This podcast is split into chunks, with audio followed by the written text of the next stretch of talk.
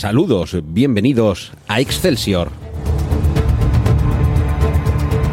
Soy Antonio Rentero y os invito a recorrer el mundo del cómic desde Milcar FM.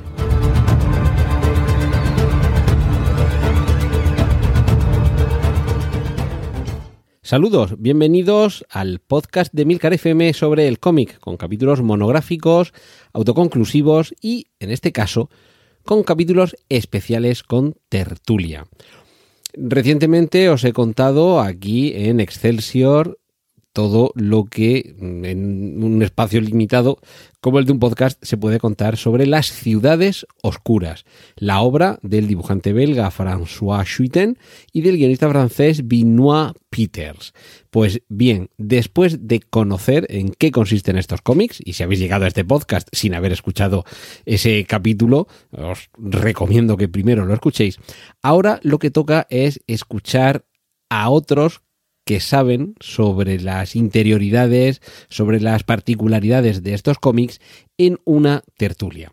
Vais a escuchar a continuación la grabación de la tertulia que dentro del duodécimo Festival de Cine Fantástico Europeo de Murcia, Sombra, se celebró días atrás en la librería Siete Héroes, referente aquí en Murcia en cuanto al mundo del cómic y el rol, dentro del ciclo Arkham Literatura y Cómic. En concreto, la charla, la mesa redonda, llevaba por título La arquitectura en la fantasía, el terror y la ciencia ficción. Y en concreto nos centramos, los participantes en esta tertulia, tuvimos como, como guía, como herramienta a partir de la cual articular las reflexiones en torno a estos conceptos, precisamente la colección de cómics de las ciudades oscuras. La moderadora fue la arquitecta Elia de Nicolás y los participantes fuimos Javier Mancilla, arquitecto y experto en cómic, Miguel Herraiz, arquitecto e ilustrador, Alfonso Morote, arquitecto, ilustrador y artista de animación, y quien nos habla, Antonio Rentero, que acudí en calidad de experto en cine y cómic. Espero que el interés por las ciudades oscuras siga vivo que ya digo, si no habéis escuchado de qué va estos cómics, en el capítulo dedicado al mismo la semana pasada, si lo estáis escuchando Excelsior en modo cronológico, eh, hablé exclusivamente sobre la obra, pero ahora lo que toca es asistir a esta mesa redonda en la que, como digo, el espinazo a partir del cual, o la viga maestra en torno a la cual se edificó nuestra conversación, fue esta colección de las ciudades oscuras. Espero que os guste. Y organizado por siete héroes a través del aula. Iba a señalar a Fátima que presente, que no la veía. y nada, deciros que esto es un ciclo de género fantástico. Hoy tenemos arquitectura y cómic eh, de género fantástico literario. Esperamos que se cumpla todos los años, porque al final lo del género es una cosa como multidisciplinar, ¿no? Eh, no es eh, estrictamente cine, sino también es literatura, cómic, está todo muy unido. Nosotros hemos trabajado siempre con el cómic y tal desde el festival y cuando nos lo propusieron nos pareció maravilloso. O sea que simplemente, aparte de pediros un aplauso para los aquí presentes, los ponentes, eh, para la tienda y la iniciativa por parte de 7 Héroes, por favor. Un aplauso.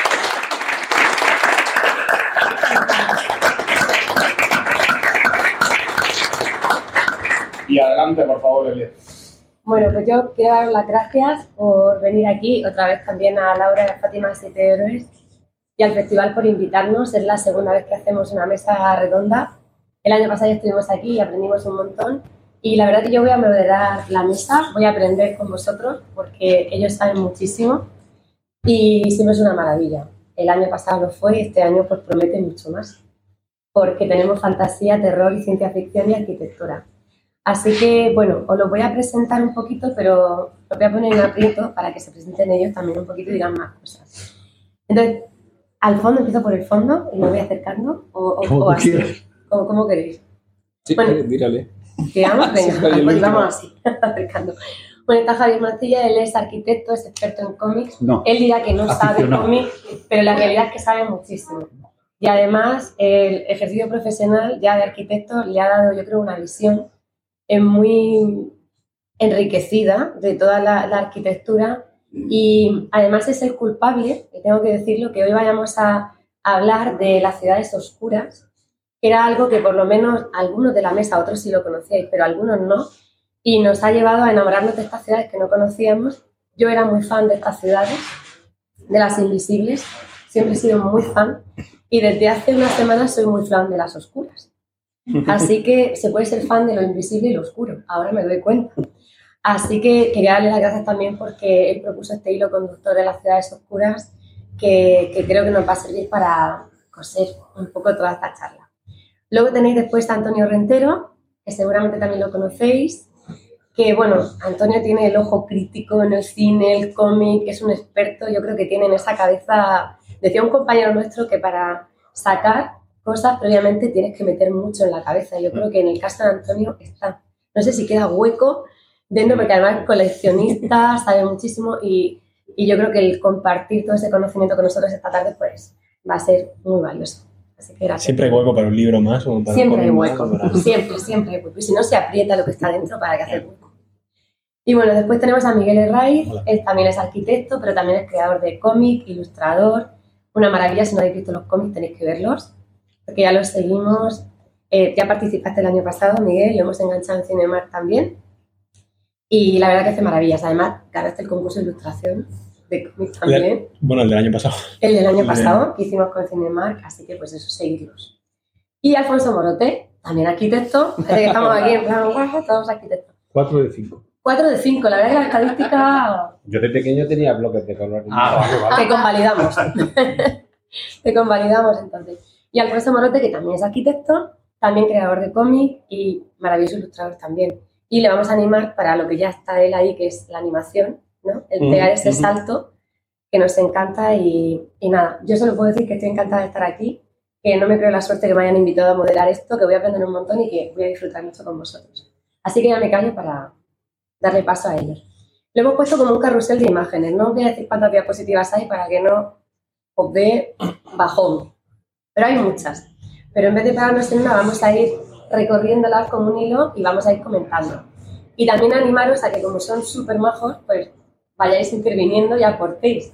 Porque el año pasado fue así, conforme la gente aportaba, podíamos generar muchas más conversaciones La luz. y, y estáis invitadísimos a aportar cositas. Perspectivas Sí, que veáis, Sí, sí, puede. lo que sea, porque así se hace más ameno y al final es una mesa redonda pues mucho más redonda. Somos muchos más. Perfecto. ¿Mejor? Mejor. Bien. Bueno, Y Elia, que es, un, que es un arquitecta, una máquina pedagoga, organiza el Cinemark, que, que, vamos, que ha traído, yo, yo me apunté a todo esto por lo que ella organizaba, o sea, por ir allí y flipar en la biblioteca, o sea, que quiero decir, Y, y vengo lianta a profesional. aprender, claro, Lianta profesional. y por eso te digo que... Y anta porque acabamos de decir Y en la leche, o sea, que- y hemos dicho que el próximo ciclo, que ya tenemos nombre, ya están engañados los cuatro, o sea, ya podéis venir. Antonio, me falta engañarte a ti. No, no. He pensado que lo vamos a Está- está llamar conmigo. Invisibles y Oscuras y hacemos un ciclo de invisibilidad y oscuridad que se llama Arquitectura, Literatura y Cómic, porque hay que unir estas dos ciudades. O sea, oscuras y invisibles hay que unirlas. Yo Muy creo bien. que esto es necesario, o sea que las uniremos. Entonces, bueno, hemos preparado, de hecho quiero dar las gracias porque esta presentación era como una especie de germen y es un documento maravilloso gracias a, a estas cuatro personas que están aquí, que han empezado a volcar imágenes y referencias, que es una maravilla. O sea, que ahora yo sí que le pido el aplauso, pero por esto que acaban de hacer, que es un documento maravilloso. A ellos cuatro.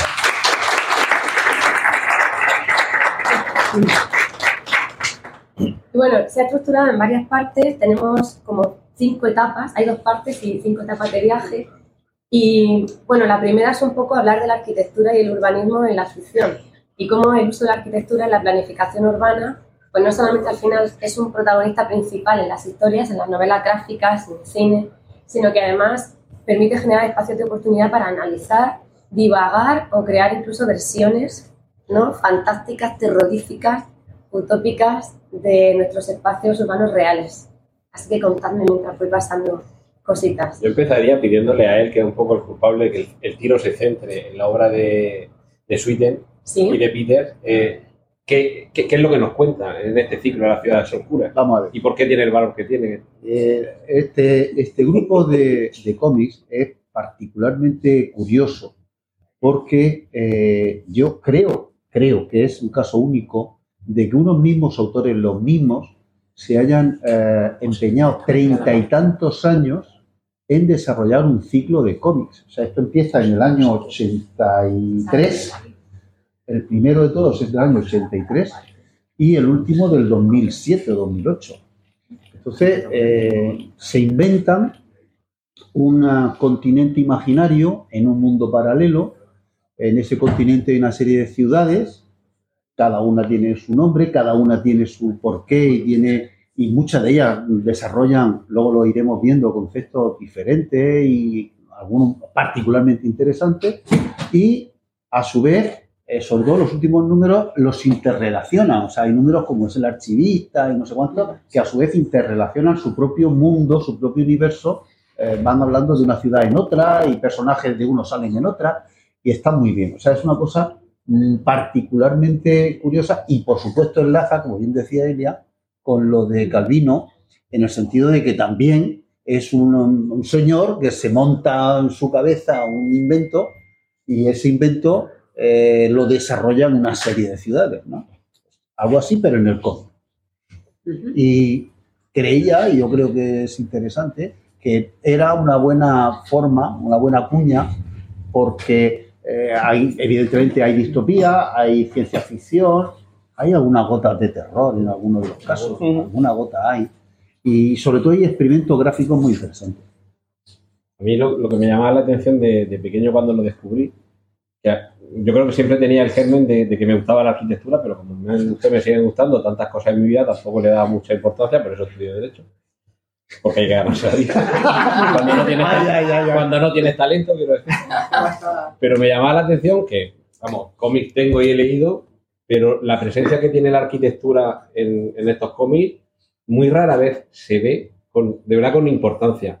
Como mucho, algunas de, las obras de Moebius, por ejemplo, sí, pero algunas, porque otras, si se va al espacio, ya no tenemos arquitectura.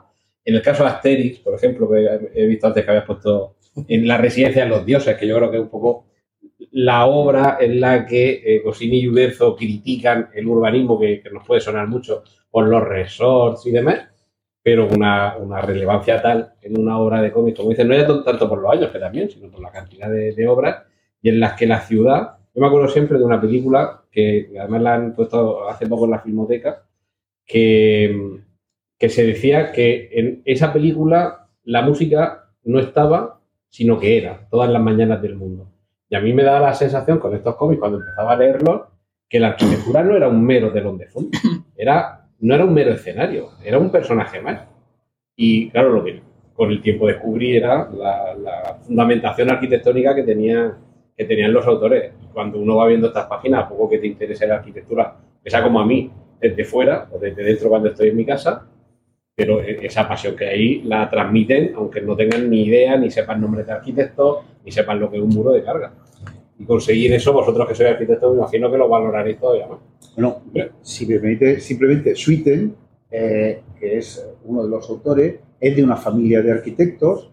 Él no, no llegó a ser arquitecto, pero eh, ha estado interesadísimo y enamorado de la arquitectura. Y yo creo que eso lo, lo transmite en todo lo que hace. De hecho, hay que ser muy valiente para eh, empezar un cómic con un plano o con un mapa, en el caso de Universo, por ejemplo, de, de empezar diciendo, esto existe y esto está desarrollado y esto tiene una base que está estudiada y hay que ser como muy valiente para exponer eso porque, como decía Antonio, eh, muchas veces en, las obras de ficción se deja la arquitectura como un telón de fondo. Sí. Pero son aquellas las que, las mejores historias y las que mejor elaboradas están, aquellas en las que no tienen ningún tipo de vergüenza en mostrar la tramoya que hay detrás. En este caso, pues bueno, creo que está la mesa llena de, de los cómics que mejor tratan eh, la arquitectura y, como decía Antonio una vez más, como un personaje. O sea, no simplemente como, como, un escenario, sino como un personaje que influye en la historia y que es tan importante como cualquiera de los demás que aparece.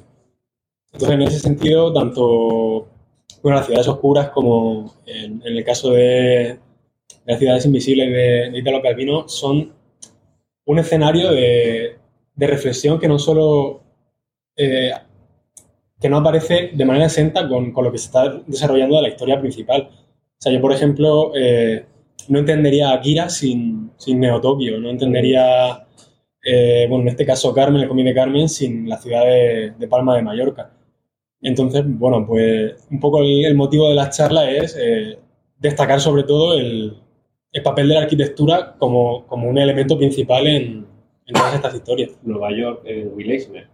En Will Eisner, La- la ciudad de los Spiderman, la por calles, del infierno, sin Daredevil, es como... Pero no- en, en esa, por ejemplo, no es tan reconocible.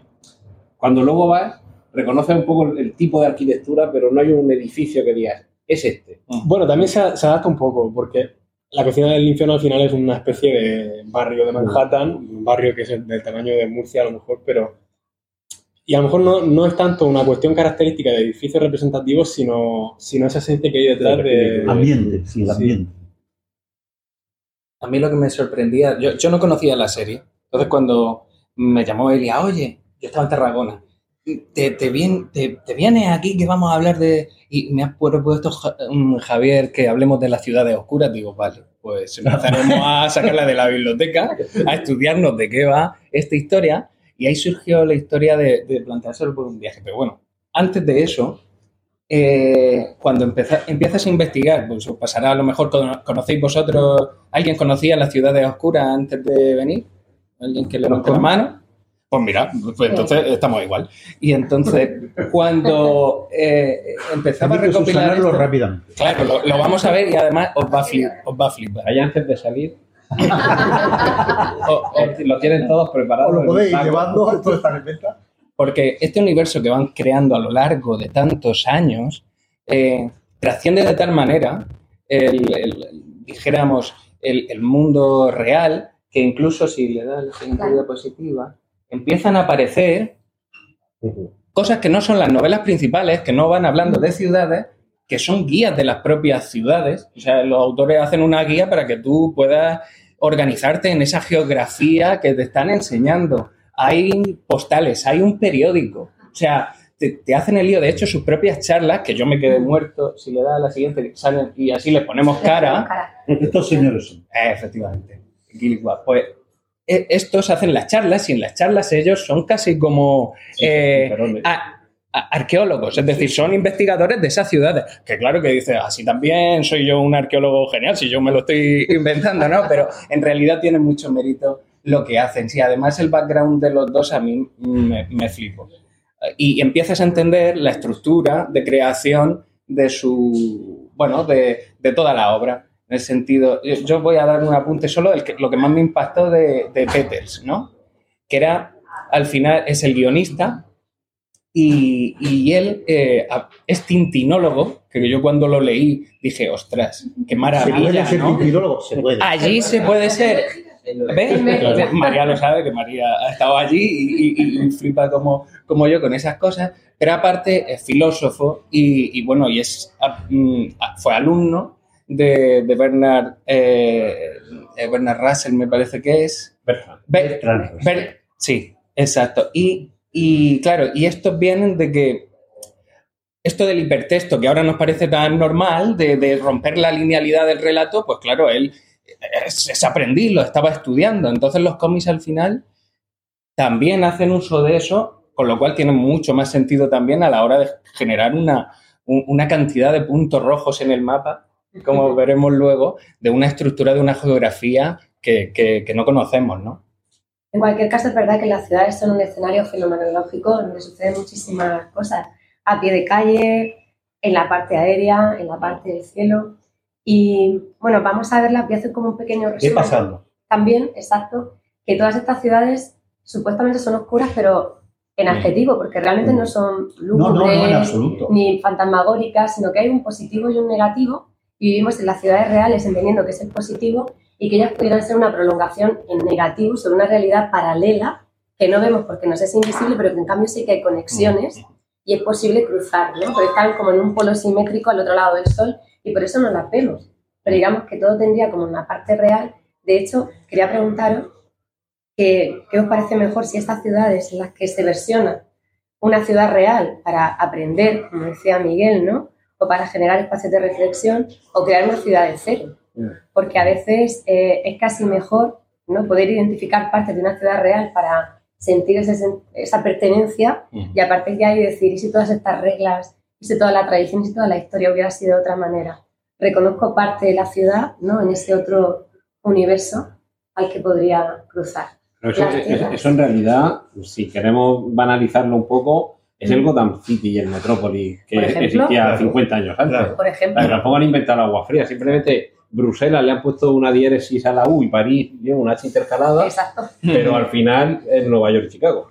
Claro, esa era otra cosa de la que hablábamos el año pasado. Decíamos, ¿qué es mejor? ¿Que el GPS y el Google Maps te pudiera llevar a Gotham o que no te pudiera llevar nunca a Gotham? O sea, deberías poder encontrar y decir, iniciar ruta, o ese tipo de ciudades no deberían poder ser encontradas para mantener Mm. esa magia, porque le pasa a Gotham, a Metrópolis, a Wakanda y a muchísimas ciudades, ¿no? Claro. E incluso las ciudades híbridas, que decía Neo Tokio, está la Franzo, esta de Big Hero Six, tiene también una mezcla de ciudades. San, Fran, San, San Francisco o algo así. San Francisco. es una maravilla de Tokio y San Francisco.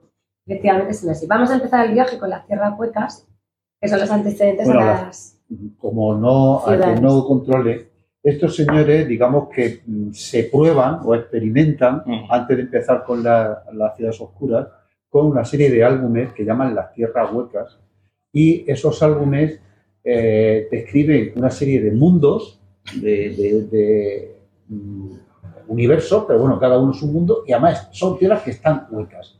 Eh, si recordáis en la novela famosa de Clark, eh, de un- El mundo anillo, sé que, que dentro de un espacio es donde está el mundo, que luego se ha utilizado películas de ciencia ficción, con Rama. Sí. Y todo este tipo de cosas, bueno, pues eh, la- las tierras son huecas y dentro pasan cosas. Y cada una tiene, bueno, pues una, una característica particular. Hay más erotismo en esos primeros, se nota que son más jóvenes. Hay más erotismo Sí. en, en los- ¿Verdad, eh? en la otra serie. Eso se pasa luego. Lo comparas con la última y se pasa. Y se pasa. Aquí veis, pues si queréis comentar, la vamos pasando las tierras Sí. De- Yo es que estas no, no las conocía, vamos, era Javier que, que nos las pasaba como precedente, pero ya ahí ves el interés, pero aquí yo creo que el- la historia es que no hay una geografía ¿no? Hay una todavía particular que creada. no pertenece exactamente a la, tien- a la tierra hueca, que es el ¿Esta? que Ah, me esta, parece sí. muy interesante.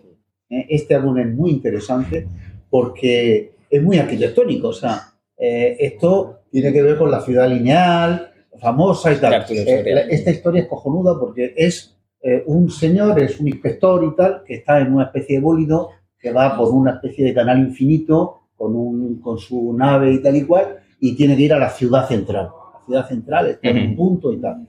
Y, y en medio no hay nada. O sea, no sé si eh, habéis visto por internet, ahora ha salido últimamente, que están haciendo los, los árabes, que están locos perdidos, están haciendo una ciudad eh, de no sé por ahí, de eh, la miles de personas que va a ser de 150 Está- metros de ancho por para- 7 kilómetros de kilómetros, largo. 200, no sé cuántos kilómetros de largo y tal. Bueno, pues es un poco una, es una, una pasada, porque es una idea eh, muy loca de, de un universo en el que solamente Ahí. está el carril Sí, y esa. nada. Es un poco también como en Sí. Snowpiercer, esa que va el tren. Exacto. Y en el mundo ya no hay nada, solo el tren que va circulando Exacto. por la vía. Esa, esa es la que estabas diciendo, ¿no? Esa es activación. Es como un rascacielos, pero tumbado, porque ahí en el desierto hay espacio de sobra. La leche. En Nueva York solo puedes tirar, o en Benidorm solo puedes tirar para Pero arriba. una Claro, es de, de altura es, o sea, de anchura es como un rascacielos que Claro. tiene 200 metros de. Sí, se dice pronto. pero está en mitad del desierto y a, a los lados nada. O sea, Sí, y además es como una longitud de, de Murcia a Alicante, probablemente. imagino que Y no. todo en línea únicamente habrá o sea, un canal para adelante y para atrás, para adelante y para atrás, y esa es la ciudad. Lo que hacen, lo que hacen algunos por no poner rotondas. Esto, esto es lo que quería hacer Jesucristo Marbella. 100.000 kilómetros, no meterla todo. Tiene la gracia que también lo hablábamos, bueno, en, en el previo que hicimos, de esto de que algunas veces al pensar eh, el urbanismo no disciplinar y tal, la- la- los urbatextos que luego saldrán, eh, la palabra, el por la ahí. palabra urbatecto, que Qué, luego va a qué salir. buena. Eh, la historia es que cuando uno presenta ¿no? un plan, un una urbanista, un urbanista que, que van a presentar, pues no se van a tirar piedra en el propio tejado, van a decir, esto va a ser un plan genial, esto es la utopía, que siempre se plantea, nosotros cuando estudiábamos, bueno, siempre era como ojo, el plan de Le Corbusier, eh, eh, el Hilbersheimer o, y siempre buscaban un- una sociedad mejor, vincularla a una Qué sociedad buena mejor. idea, arrasar París para meter las torres en forma de... Claro, lo que hace la, la ciencia ficción es que Mal. incluye el que salga mal, ¿sabes? Claro. El que sea distópico y que sea un desastre. Entonces aquí eso también, mm, desde mi punto de vista, le da un, un interés mayor, ¿no? Es como Claro, al final incluso el más... papel lo soporta todo. ¿no? Los Claro. experimentos pueden, pueden realizarse porque en la vida real, pues, bueno, habrían consecuencias. Aquí, pues, Pero, pero la diferencia entre el loco y el genio, que tenga éxito, porque cuando se hace el París de Haussmann podía haber sido un desastre, pero sale bien. O sea, cualquiera de estas eh, utopías urbanas o de Urbatector, si sale mal es un desastre, pero si te sale bien, A veces, Es que como ahí no bueno, pero sale mal, bien- sale bien. Por ejemplo, en el Sánchez. ah, El de Sánchez, en realidad fue un desastre, porque se parece, se parece a- al plan de Cerdá con una, castaña. O sea, el Cerdá planteaba un- una densidad 10 veces menor. O sea, era solamente los bordes, el, el resto no era nada, eran jardines, era maravilloso. Bueno, se lo cargan todo. Y a pesar de todo, funciona. Sí, pero porque no le sale bien. Precisamente por eso. Pues quizá por eso.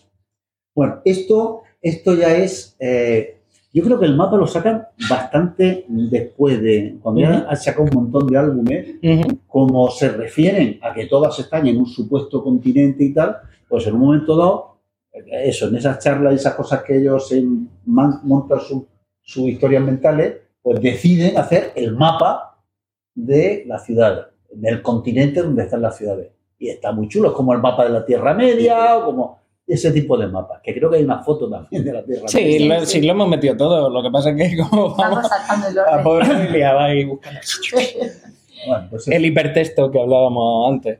Pues eso. Y, y claro, esto de, de, para no ser muy pesadas, pues dijimos que podía ser una buena idea que nos lo planteáramos como un viaje.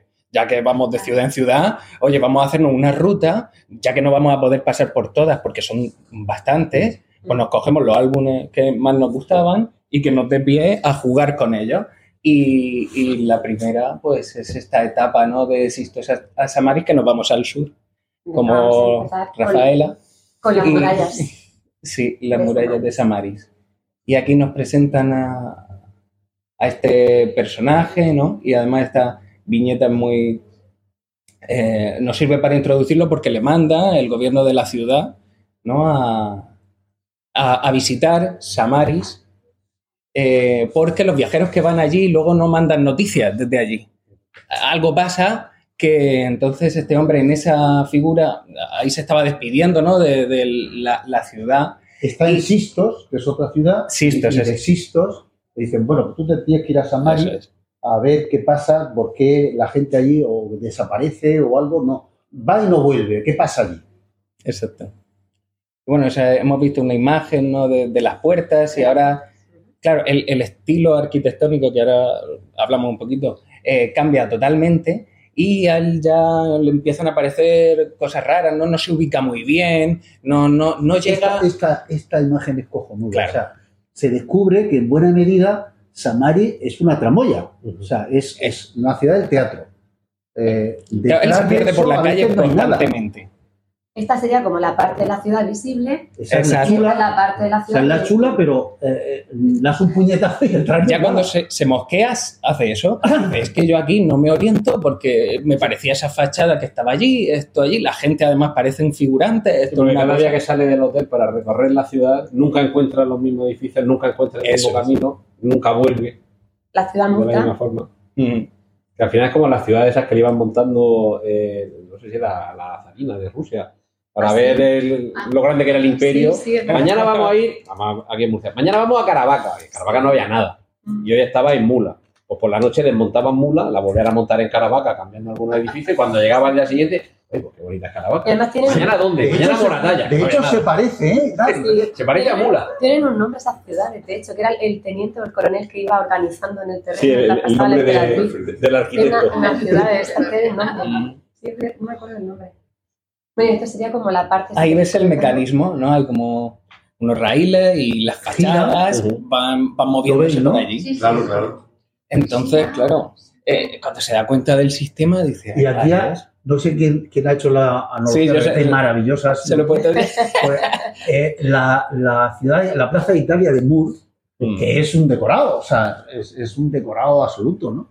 Que lo ves así también con, con las fachaditas. Yo, tampoco conocía muchos postmodernos y tal, pero enseguida te viene a, al- a la imagen y es que tiene también mucho de pastiche de los estilos, que es una cosa que hacen también que, que mola muchísimo en los cómics, de los estilos arquitectónicos. Pues ahora voy a meter un poquito de renacimiento, le voy a meter un, un poquito de barroco y además lo hago a un estilo así vegetal que Bueno, me invento. muchas ciudades Es que en funcionan la, la parte mediterránea de. Europa son al final un pastiche de las distintas Eso Pero yo- vamos, hay que estar muy pasado el dibujante y el guionista para imaginarse esa ciudad, ¿eh? Claro. Hombre, es maravilloso que tenga un corazón hidráulico y que sea Eso. capaz de, de- de estar moviendo continuamente los decorados, porque yo creo que es un poco crítica a nuestras ciudades, por lo menos todo el tejido comercial a pie de calle le pasa un poco esto, que es también muy cambiante. Mm. O sea, vas, no sé si pasáis mucho tiempo sin ir por el centro por alguna calle y vais y parece que estáis un poco también en Samaris, porque no hay un corazón hidráulico que sepamos, pero la ciudad también Pero se cambia. acerca, se acerca. Además, eso, eso aquí en Murcia peor que en ¿Qué ningún pasa? sitio, porque en Madrid todo el mundo sabe los nombres de las calles.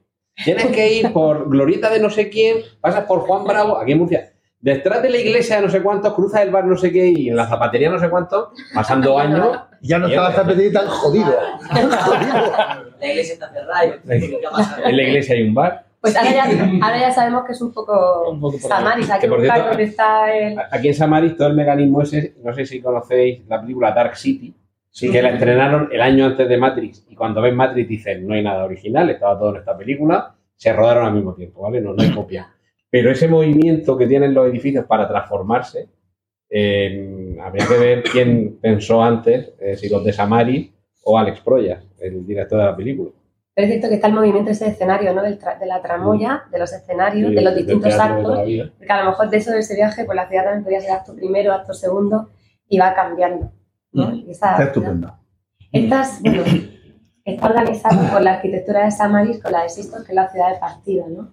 Y como también esos escenarios urbanos que van cambiando tiene mucho que ver con la escenografía de las visuales urbanas, por ejemplo, en periodos como el barroco. No sé si Mm. queréis comentar también. Sí, a- además, eh, esto de que los, bueno, mm, decían ¿no? que los muros que fueran tan altos, que no, les, no te permitiera, Claro. eh, Corta las visuales. claro, así es más fácil mantener el engaño. Sí, ¿sabes? Era- sentirte embebido por la propia ciudad. Claro, y, y, y en los juegos también, eh, los estilos, los diferentes que son, y ellos, además, todo el álbum al final tiene todo esto, todo- bueno, el, el- el continente, ¿no? La, la historia, todo está como en ese 19, eh, eh, Art Nouveau, Sí. eh, sobre todo Art Deco, eh, todos esos estilos, ¿no? Y, y otra de las cosas bonitas de, o que, yo creo que son más interesantes es esto, que, que va utilizando con libertad ese- esos estilos de esa arquitectura porque además tienen significados dentro, ¿sabes? Que te va mostrando, estás hablando de industrialización o estás hablando de,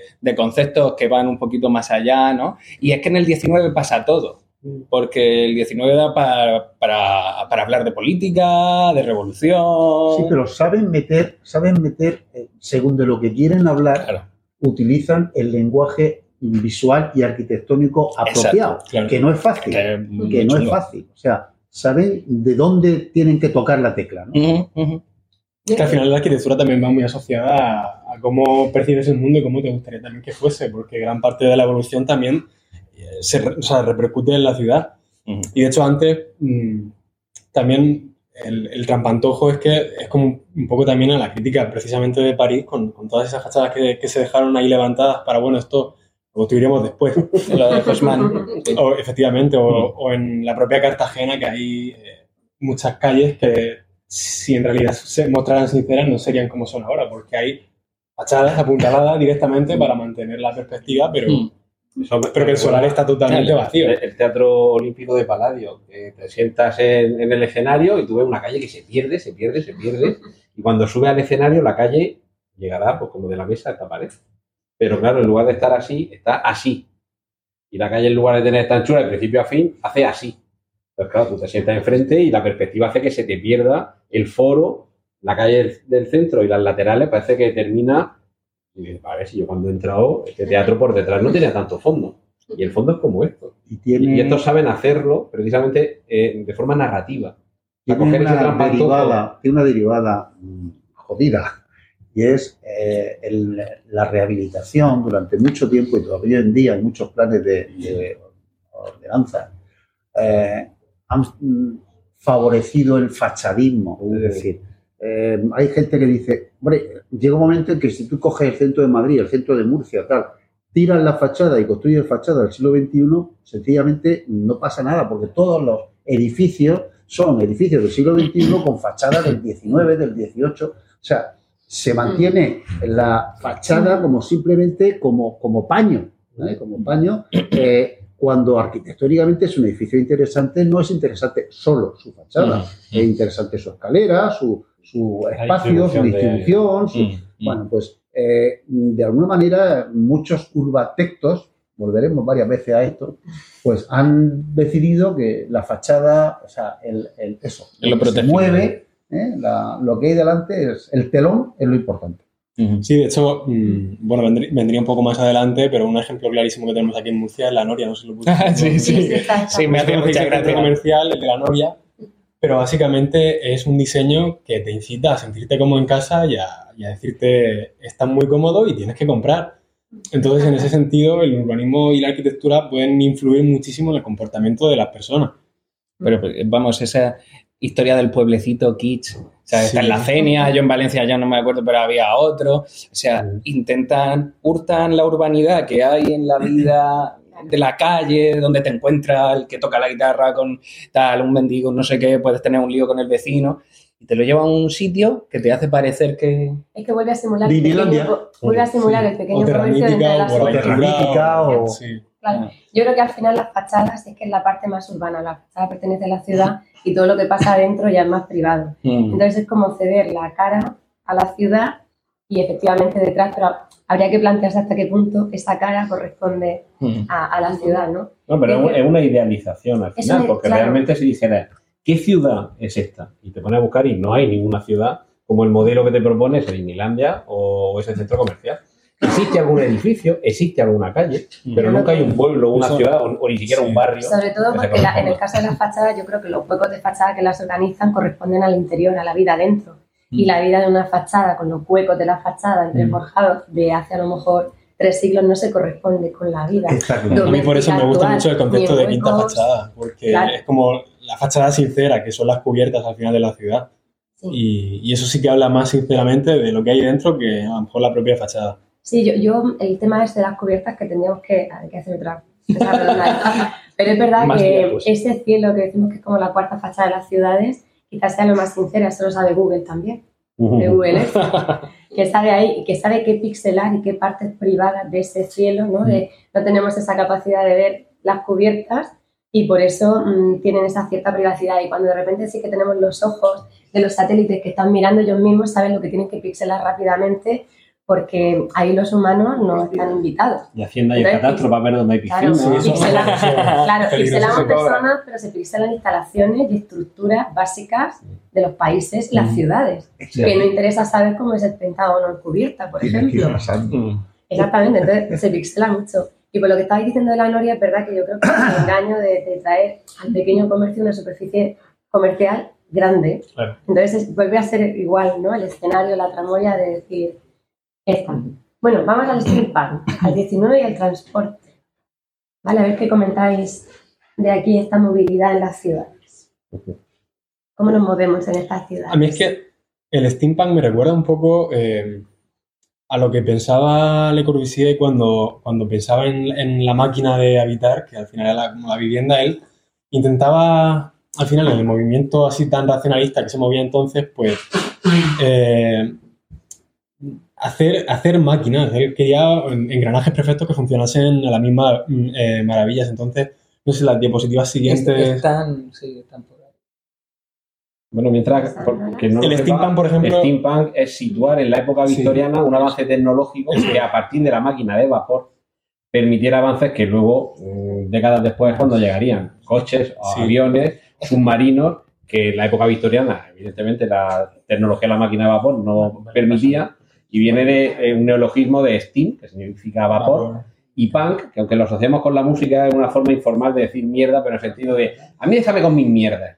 O sea, como cachivaches, cosas, sin, sin importancia. Esto es un- pa- pasa un momento para atrás. Sí, es que Esto es de, de Infernal Ah, Machines. Porque creo que, Sí. que son ejemplos de, de, que, que habíamos cogido, porque el steampunk es una cosa que, que en el cine, en los cómics se utiliza constantemente con la historia esta de, de meterle esa ucronía, eso decimos easy. En el 19 hubiéramos tenido este tipo de máquinas y estaban los cómics que nos pasaste de la Liga de los Hombres Extraordinarios. al Vale, principio. es, es un Eh, ejemplo perfecto. cuando estamos hablando de eh, Sherlock Holmes, de, de las últimas también, to- todo esto, ¿no? Hay un montón de pelis. A mí Wild Wild West se lo lleva Sí. Sí. al rollo western, ¿no? O a- al oeste. Entonces, incluso Miyazaki, el, ca- Castillo el- ambulante. el castillo ambulante, el castillo en el aire. eh, están, están trabajando eso y da pie, ¿no? Y, y esto lo van a utilizar también en, en la geografía, en, todo, en todos los cómics. Vamos a estar viendo, de hecho, uno de los personajes, el profesor Wappendorf, inventa, es uno de los inventores de estas máquinas para transportarse entre las ciudades y, y por eso Incluso todo para que- transportar ciudades. la propia ciudad. ¿Has Y ahí visto esta película? La de Inferno las ciudades sobre ruedas. Es Mortal, Mortal Engines. Eh, perdón, Sí. eh, Mortal. Mortal Engines. Son ciudades, de hecho está Londres, París, y se van identificando. Veíamos el otro día cuando quedamos que no solamente se van desplazando como si no hubiera realmente núcleos fijos, las ciudades se van moviendo, pero que además se fagocitan entre ellas, o sea, son macrófagas, se comen otras ciudades. ¿no? Entonces, Es mm, un- una distopía en el que la- el concepto de ciudad es una especie de vehículo, Ya no es estático. Coche, un coche, una plataforma con ruedas que va continuamente moviéndose y va eh, mm, absorbiendo recursos. O sea, va, Es- Esquilmando Sí, realmente. porque- llega, esquilma, se va, llega, esquilma, se va. Este tipo de cuestiones también surgen muchas veces cuando hay mm, momentos de crisis o amenazas, que entonces es necesario la invención de un nuevo sistema o de una nueva máquina eh, que te permita seguir eh, subsistiendo. Entonces, en este caso, pues son mundos apocalípticos en, en el que es necesario que la ciudad vaya sobre ruedas. En casos más cercanos, por ejemplo, pues a lo mejor no la ciudad, pero vamos sobre ruedas en Mad Max. Entonces, eh, digamos que muchas veces se producen todo este tipo de cuestiones por eh, necesidades eh, ante la, la llegada de una apocalipsis. No, Esto, por ejemplo, es un plano de, de Le Corbusier que, que era un poco el que decía que, que la vivienda, los edificios tienen que acabar funcionando como máquinas. Y creo que en sus planos, pues, eh, se refleja muy bien todo, maquinismo. todo- sí, toda su Mm. intención. Ahí creo, creo que lo puso Pedro Torrijos, el- la ciudad móvil, que inspirada en Ah. ese mismo principio, pero en, mm. en un ambiente ártico, que se va moviendo por la nieve, se va desplazando y son las patitas retras tiene lo que pasa que le puedes echar una carrera tranquilamente que le gana, pero se va desplazando Sí. por el de hielo, por las condiciones que sean, se va desplazando por sus propios medios. Bueno, creo que esto lo hemos comentado. Ah, claro, hablando de fachadas, ¿no? Sí, de Sí. trampantojos. Claro, yo decía, hostia, yo cuando lo estábamos leyendo y te, te recuerda esto El de... show de Truman. ¿Lo habéis visto? ¿La show de el- Truman? Sí, ¿no? El Y, Truman. y va a buscar dónde termina, como el protagonista, ¿no? El Bauer, Sí. el Franz Bauer, ¿no? Que, que va a, a tocar ahí, la, a romper la fachada porque quiere, quiere salir y enterarse de qué va la historia, ¿no? Además, de hecho, pasa exactamente lo mismo, Exacto. porque el palo del barco atraviesa. Exacto. Atraviesa, Entonces dice, final. hostia, ¿lo habrá leído? Eh? Y además. ¿Quién, quién sabe? Nada nuevo bajo el sol. Y además como le editan, ¿no? Que, porque todo, el- al final todo el mundo intenta meterle un miedo al mar para que realmente él no llegue Claro. nunca a saber la verdad.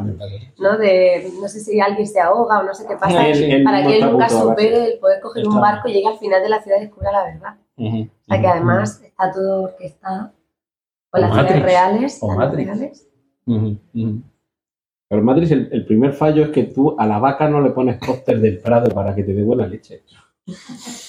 No necesitamos que nos mientan y que pensemos que estamos en la gloria del siglo XX para seguir dando electricidad. Ahí se desmorona todo. Bueno, y sobre todo que la ciudad de Matrix, a pesar de la luz verde esta que tiene, tampoco es que sea una super ciudad.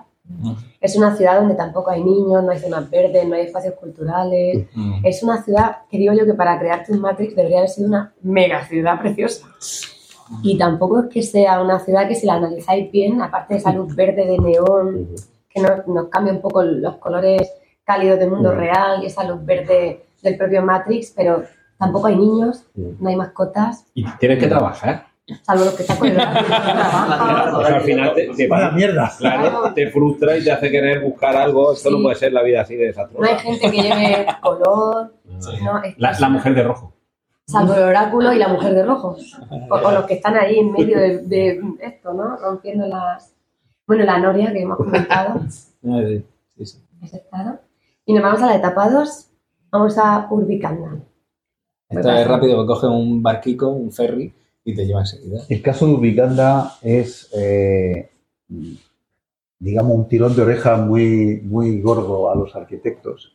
De hecho, el protagonista es un urbatecto, sea, eh, es arquitecto de la ciudad. Y además está muy preocupado porque la ciudad no es suficientemente simétrica. O sea, está jodido porque la ciudad no es suficientemente simétrica. Que es una crítica brutal al racionalismo Total, precisamente de... Total. Y de pronto descubren en una excavación un, un cubo, un cubo del tamaño como así. Y entonces este hombre lo deja en la mesa, pero lo deja en la mesa apoyado, lo deja así apoyado y se queda ahí. Y de pronto el- ese pequeño cubo empieza a crecer, y a crecer, y a sacar líneas y no sé qué, no sé cuánto. Entonces eso se convierte en una megaestructura. Y vamos a tener una megaestructura gigantesca de, de kilómetros y kilómetros y kilómetros, que además, como surge de un cubo que estaba apoyado en un libro, está inclinada 10 grados. Todo está inclinado. Llega un momento, hay una viñeta que dice, hombre, si no hubiera puesto el libro, estaría plana. coño". Un poquito top también. Sí, sí, sí. Tenían, tenían una, un problema con la inclinación, ¿eh? Sí, Porque luego con la chica inclinada, sí, sí. sí. Tenían ahí un- No lo llevan bien. con la inclinación tenían algo. Pero lo más cachondo es que luego en esa estructura, pues la gente construye, pues como en las catedrales, construye cosas adosadas a la estructura, la utilizan como puente. Porque va creciendo poco a poco. O sea, este es como el final, justo antes de, de- se hace tan grande, tan grande, que es que llega a desaparecer. Pero hay un momento en el que sí que interactúa y entonces se convierte en, si le da al anterior, Sí. me parece que en, en una de las páginas que, que nos pusiste, Javier, que, que veis las- la gente andando por las pasarelas. Aquí, por ejemplo. Sí, porque hay una parte de la ciudad a la que no se puede acceder libremente. Y claro, esa estructura, como no la puedes frenar, te construye un puente porque sí puedes transitar. Claro, empiezan a ver quién lo puentes. controla eso. Une la parte buena y la parte mala, La los con la- ricos con los pobres, es una cosa un poco, además, incontrolable. En el ¿no? plano. me Yo es que aquí voy a hacer de Ian Malcolm de. Jurassic Park y voy a decir que la ciudad se abre, la, ciudad se abre camino. La vida se abre camino, siempre. Sí. Entonces siempre aparece el caos y lo, y lo acaba... Y le moja la oreja a los que decían no hemos reparado en gastos. Sí, Bueno, efectivamente. De hecho, Urbicanda, que ahora lo explican, es que estaba separada, lo veis ahí, una parte norte y una sur, una muy racionalista en retícula y otra de trazado casi medieval. Entonces esas dos partes de la ciudad ahí, ¿no? estaban Sí, separadas y el cubo este inclinado sirve como de costura Sí. Laña. extraña. Y además le llaman red, ¿no? Es como la, La red, red. La red. La y red. entonces ahora que estamos tan acostumbrados a, a la- o, o que el debate, ¿no? Con la participación, con crear red, porque esto cambia la... Bueno, hay una revolución. O sea, es que derriban el gobierno. Claro. Ah, cuando empieza la gente a pasar, de- bueno, y, y hacen un- montan unas bacanales, de pronto los, los- que no podían acceder a, a la zona rica, de pronto llegan, lo que, es que cultivan, eh, entre, tienden como unas redes entre, entre la estructura y empiezan a plantar. Jo, Imagínate el arquitecto con toque de orden, ortogonalidad y re- retícula que le empieza a la vida a sobrepasar, como, como, como dice Miguel. Y entonces, claro, eso a nosotros nos recordaba mucho lo de arriba, ¿no? O sea, lo- nosotros nos hemos formado en eso, en los planes de Le Corbusier también, en, Conocéis lo de arriba, ¿no? El plan de Le Corbusier para París. En, en- en- no sacan sombra a los edificios. en ese racionalismo, ¿no? Y, y entonces ahí esa crítica, vamos, tú te... Claro, sí, ya es entretenido leerlo, yo, yo creo que sin estudiar arquitectura, pero estudiando arquitectura lo lees y te está haciendo así todo el rato Es con una- el dedito, es- te lo está metiendo en el ojo leche y dice, y es que encima tiene razón, ¿sabes? O sea que... Un, un detalle sobre lo de la inclinación que me llamó a mí la atención. Eh, la Tierra funciona porque el eje está inclinado. Si el eje no estuviera inclinado, no tendríamos estaciones, no tendríamos los vientos y las corrientes que tenemos. Seguramente se podría haber llegado a desarrollar vía, pero no como, como la conocemos. Yo no sé hasta qué punto ese detalle tonto de dejarlo apoyado sobre un libro, porque seguramente si la estructura hubiera crecido completamente recta en ángulo de 90 grados con el suelo, habría puentes, no habría cambiado demasiado estaría más ordenado con, con respecto a las estancias. Tú no tendrías un, un tabique así que te atraviesa en diagonal y que te rompe los esquemas. Pero yo no sé hasta qué punto ese, ese capricho o ese olvido de dejarlo la estructura ahí apoyada. Eh, no sé qué fundamento puede tener Yo creo que el es, punto de la inclinación. yo creo que es total, totalmente intencional. o Claro, sea, claro, es que el eh, ataque, es que Más inclinado menos, sube baja. decir que la Es realidad no es ortogonal, o sea, de, gravedad. de hecho los cristales de yeso, cualquier cosa, o sea, hay cristales perfectos, pero están así, o sea, no, no están perfectamente ortogonales. Incluso el ser humano está hecho para, para estar equilibrado y no ser ortogonal. Es decir, nuestro, nuestro cuerpo siempre funciona en zigzag. O sea, cuando una, una línea va en diagonal hacia acá, vuelve hacia acá, entonces nos vamos compensando hasta estar perfectamente equilibrados. Pero la ortogonalidad en la realidad no existe. Vamos, no- está diciendo que la obsesión de los urbatectos, de que todo esté aseadito y no sé qué, y que la, la avenida sea perfecta, pues si la avenida hace un quiebrecillo no pasa nada. Y Si es que Franguerillo lleva razón. Venga, Bueno, ¿sabéis lo de las carreteras estas que hay en Estados Unidos? En no sé qué zona. para que no se duerma la gente. No, no, no, no, no, que, que en mitad de una recta de pronto hace una pequeña curva y continúa recta, pero se ha desplazado un poco. Y es porque tiene que compensar la curvatura terrestre con la linealidad del mapa, que claro, un mapa es en 2D. Y cuando se trazaron las divisiones y las fronteras y demás sobre un mapa en 2D, hombre, claro que no se conociera la felicidad de la Tierra, pero no se tenían en cuenta esos, esos cálculos. Cuando tú decías, vamos a ir de aquí a aquí, en línea recta, bueno, pues de pronto te salía, ¿eh? porque sobre el plano va en línea recta, pero la, la Tierra es curva. Y de vez en cuando hay alguna carretera que hace así un poquito y sigue. Y ya ha compensado ese, Claro. ese error. Hombre, comentabais también que si hubiera crecido en, lo estaba diciendo Alfonso, recto, eso es reposo total, pero claro, algo que está inclinado ya por pura grave- gravedad baja o te inclina a subir, o sea, ya es un momento en el que todo se mueve, ¿no? Los propios cuerpos. Pues estas son referencias, referencias entre arquitectura y literatura. Si queréis ir comentando desde la ciudad nueva, Antonio Saneria, los futuristas italianos. Claro, porque aquí, aunque hablaban del Art Deco, de que evoluciona estas primeras ciudades que hemos visto, de Art Nouveau y, y- y barroco, renacentista, eh, este eclecticismo y tal, y aquí recuerda más, yo cuando las ponía al Cierto lado, futurismo, sí. a, un cierto futurismo y, y- y dices, ostras, es que es verdad, ¿no? Podrían ser viñetas también del cómic, ¿por qué no? ¿Sabes? Podrían eh, ser las perspectivas de... Coruscant, Blade Runner. Ujú, Esto, esto es cojonudo. Esa es la red. Esa es la red. Sí. Bueno, esto es un extracto de, de las ciudades eh, invisibles que hemos comentado de, este libro, en el que, bueno, al final Marco Polo iba describiendo como una especie de viaje de ciudades ficticias que tenían pues, características tan peculiares como que una de ellas era eh, bidimensional, existía solo en dos dimensiones. Otra que estaba suspendida en, en una tela de araña. Y además lo, lo bonito de estas ciudades es que te las describe de manera suficientemente abstracta como para, para que tú eh, acabes reflexionando sobre ella y extrayendo pues, distintas conclusiones. Entonces, cualquier representación de las ciudades que encontréis no se va a parecer a, a las demás. Y es una, una de las cosas más, más chulas que hay. Bueno, esto es simplemente una viñeta de, de un cómic de, de Marvel, esta es la agencia de variación temporal, que es como una, en una especie de, de éter, eh, pues eh, una sucesión de, de trabajadores, de, de oficinistas, pues trabajando en una red totalmente racional y ordenada, pues hasta el infinito. O sea, yo, yo creía, de- fíjate, lo, lo bueno y lo que esto que hablaba también del hipertexto, de ir relacionando las referencias, yo estaba pensando otra cosa totalmente de esta a raíz de la anterior que has comentado, porque Ersilia, que es una de las ciudades invisibles. sí, invisibles, que es la que empieza a conectarse, ¿no? Además, ella es experta en ciudades No, invisibles, así que eh, lo podrá corroborar y, y va conectando. Ah, Las relaciones se, generan como unos pequeños hilos que, van conectando mm, al vecino con a dónde va a comprar, ¿no? Eh, eh, las relaciones sociales se van marcando con esos hilos invisibles hasta que llega un momento que hay tantos hilos que estorban y desaparece la arquitectura. Entonces, claro, yo cuando veía esto digo, ah, pues ya está, pues es como el, final de, de la ciudad invisible, que es al final simplemente lo que quedan las relaciones so- sociales y, y- y un poco la red, la red virtual en la que estamos viviendo, ¿no? Totalmente. Me parece en, muy en bueno. el fondo tiene un poco de un cierto paralelismo. Si habéis visto la serie Loki, eh, Sí, sí, es, sí. es de donde procede, aunque está en la parte del cómic, que no se representa exactamente así en, en la serie y así estaría muy chulo. Así estaría Pero muy si te das cuenta, eh, todas esas variaciones de líneas temporales colaterales, si dejas que se vayan de madre, al final lo que tienes es un caos que conduce a que no puedas avanzar.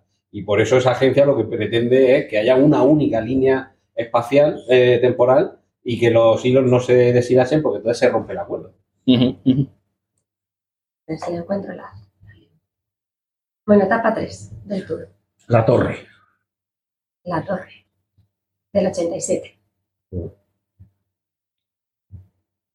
¿Qué nos contáis? De la, La torre es un trasunto, evidentemente, de, de Babel, pero, pero una Babel mm, mucho más eh, piranésica y mucho más eh, compleja y oscura y tal, y en la que un funcionario, hay muchos funcionarios en los cómics. ¿eh? Eso es verdad también. eh, claro, Para lo sí, bueno sí. y para lo malo. Uno es funcionario de no sé qué, otro funcionario de no sé cuánto. A bueno. Howard Roark, el del manantial, por aquí lo vemos poco, Sí. ¿verdad?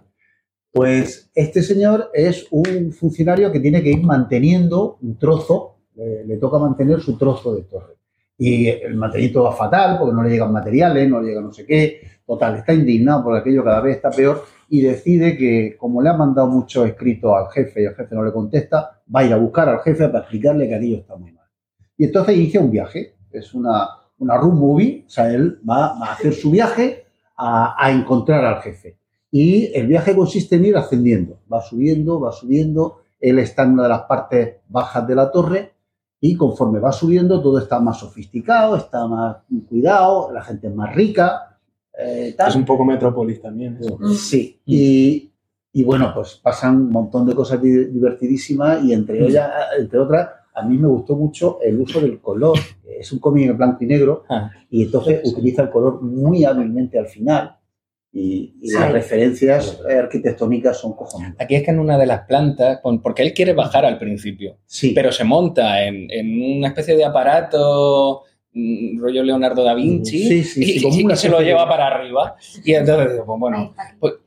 estaba por ahí, ¿no? Sí, sí. Vale, sí, se algo. ve por ahí y, y sube. Y entonces arriba y, y conoce, bueno, entra en contacto con otros personajes. Eh, uno de ellos es un médico, alquimista y tal, que trata a la gente con arteterapia. No sé si, bueno, no es arteterapia, no lo dicen en el cómic, pero Elías Aureolus Palingenius. es, exactamente.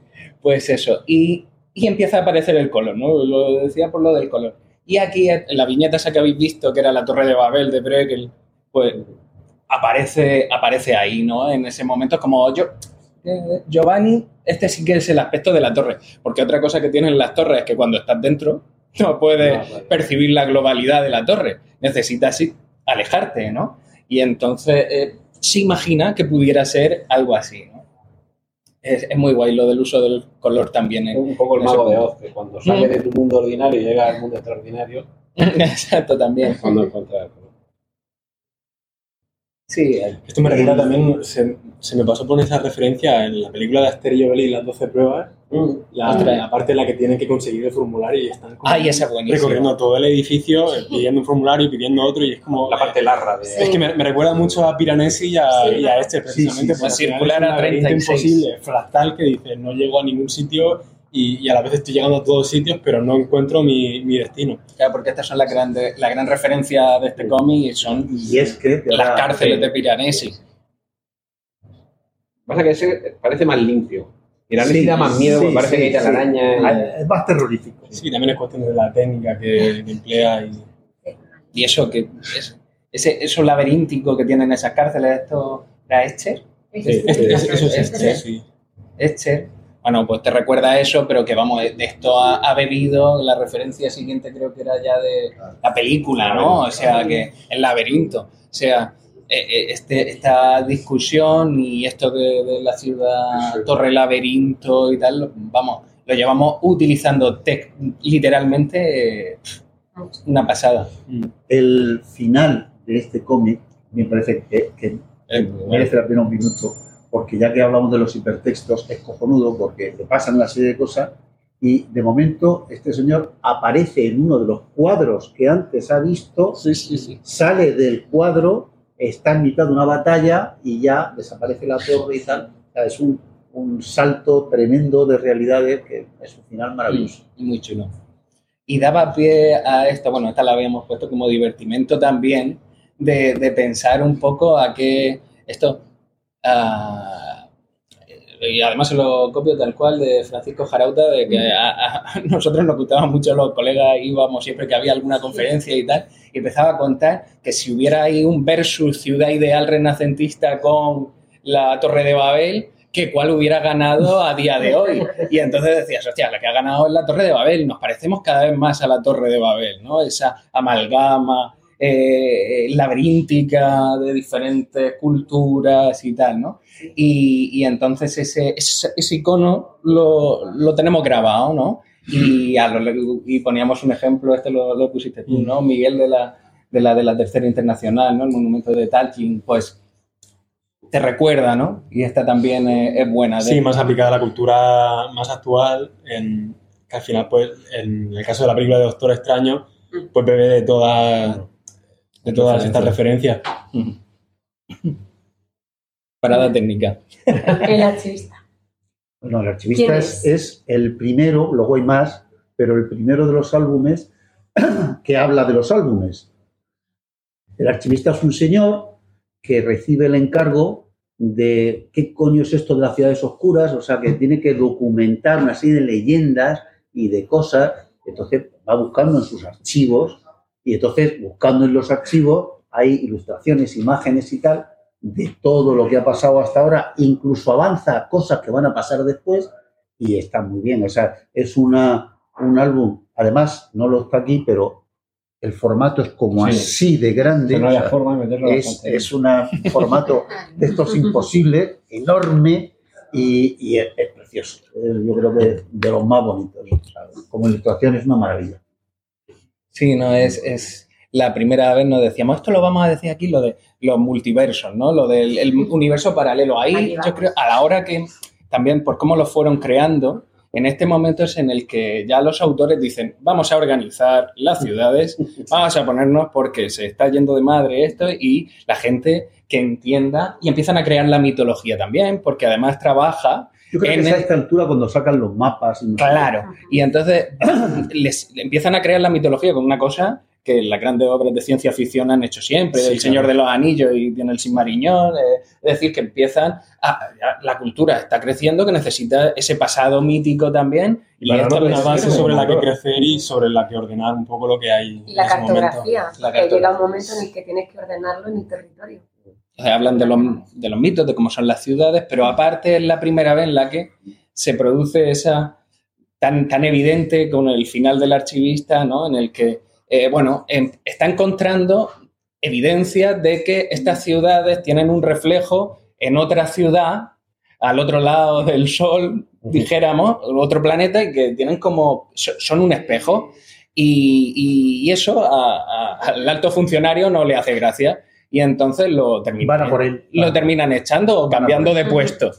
Y entonces, bueno, cuando está recogiendo sus cosas, porque se llevan todos los archivos, aquí nadie sabe nada, y entonces entre el radiador encuentra una hoja de una de las ciudades y es el mismo el que aparece representado en la hoja, igual que antes, y entonces es decir, ostras, yo estaba, en- yo estoy en la ciudad oscura, no es que, que las estoy docu- documentando desde aquí, no las estamos documentando desde aquí, ¿no? Y entonces ya a partir de ahí, siendo muy conscientes de lo que están haciendo, pues ya el resto de álbumes, que es como una segunda etapa en la que tiene, tienen mucho más peso la- los personajes eh, humanos, no el personaje ciudad. ¿sabes? Pues ya juega con ese dos mundos todo el rato. Es que el concepto de multiverso me parece súper interesante porque además eh, muchas veces se define el multiverso como aquel, aquella línea temporal que surge eh, después de haber tomado una decisión. O sea, Mm. que se toman dos bifurcaciones en función de la que has tomado y de la que no has tomado. Y, y creo que además el, el pensar sobre uno mismo ya es como otro nivel de plano, o sea, es otro pequeño eh, multiverso.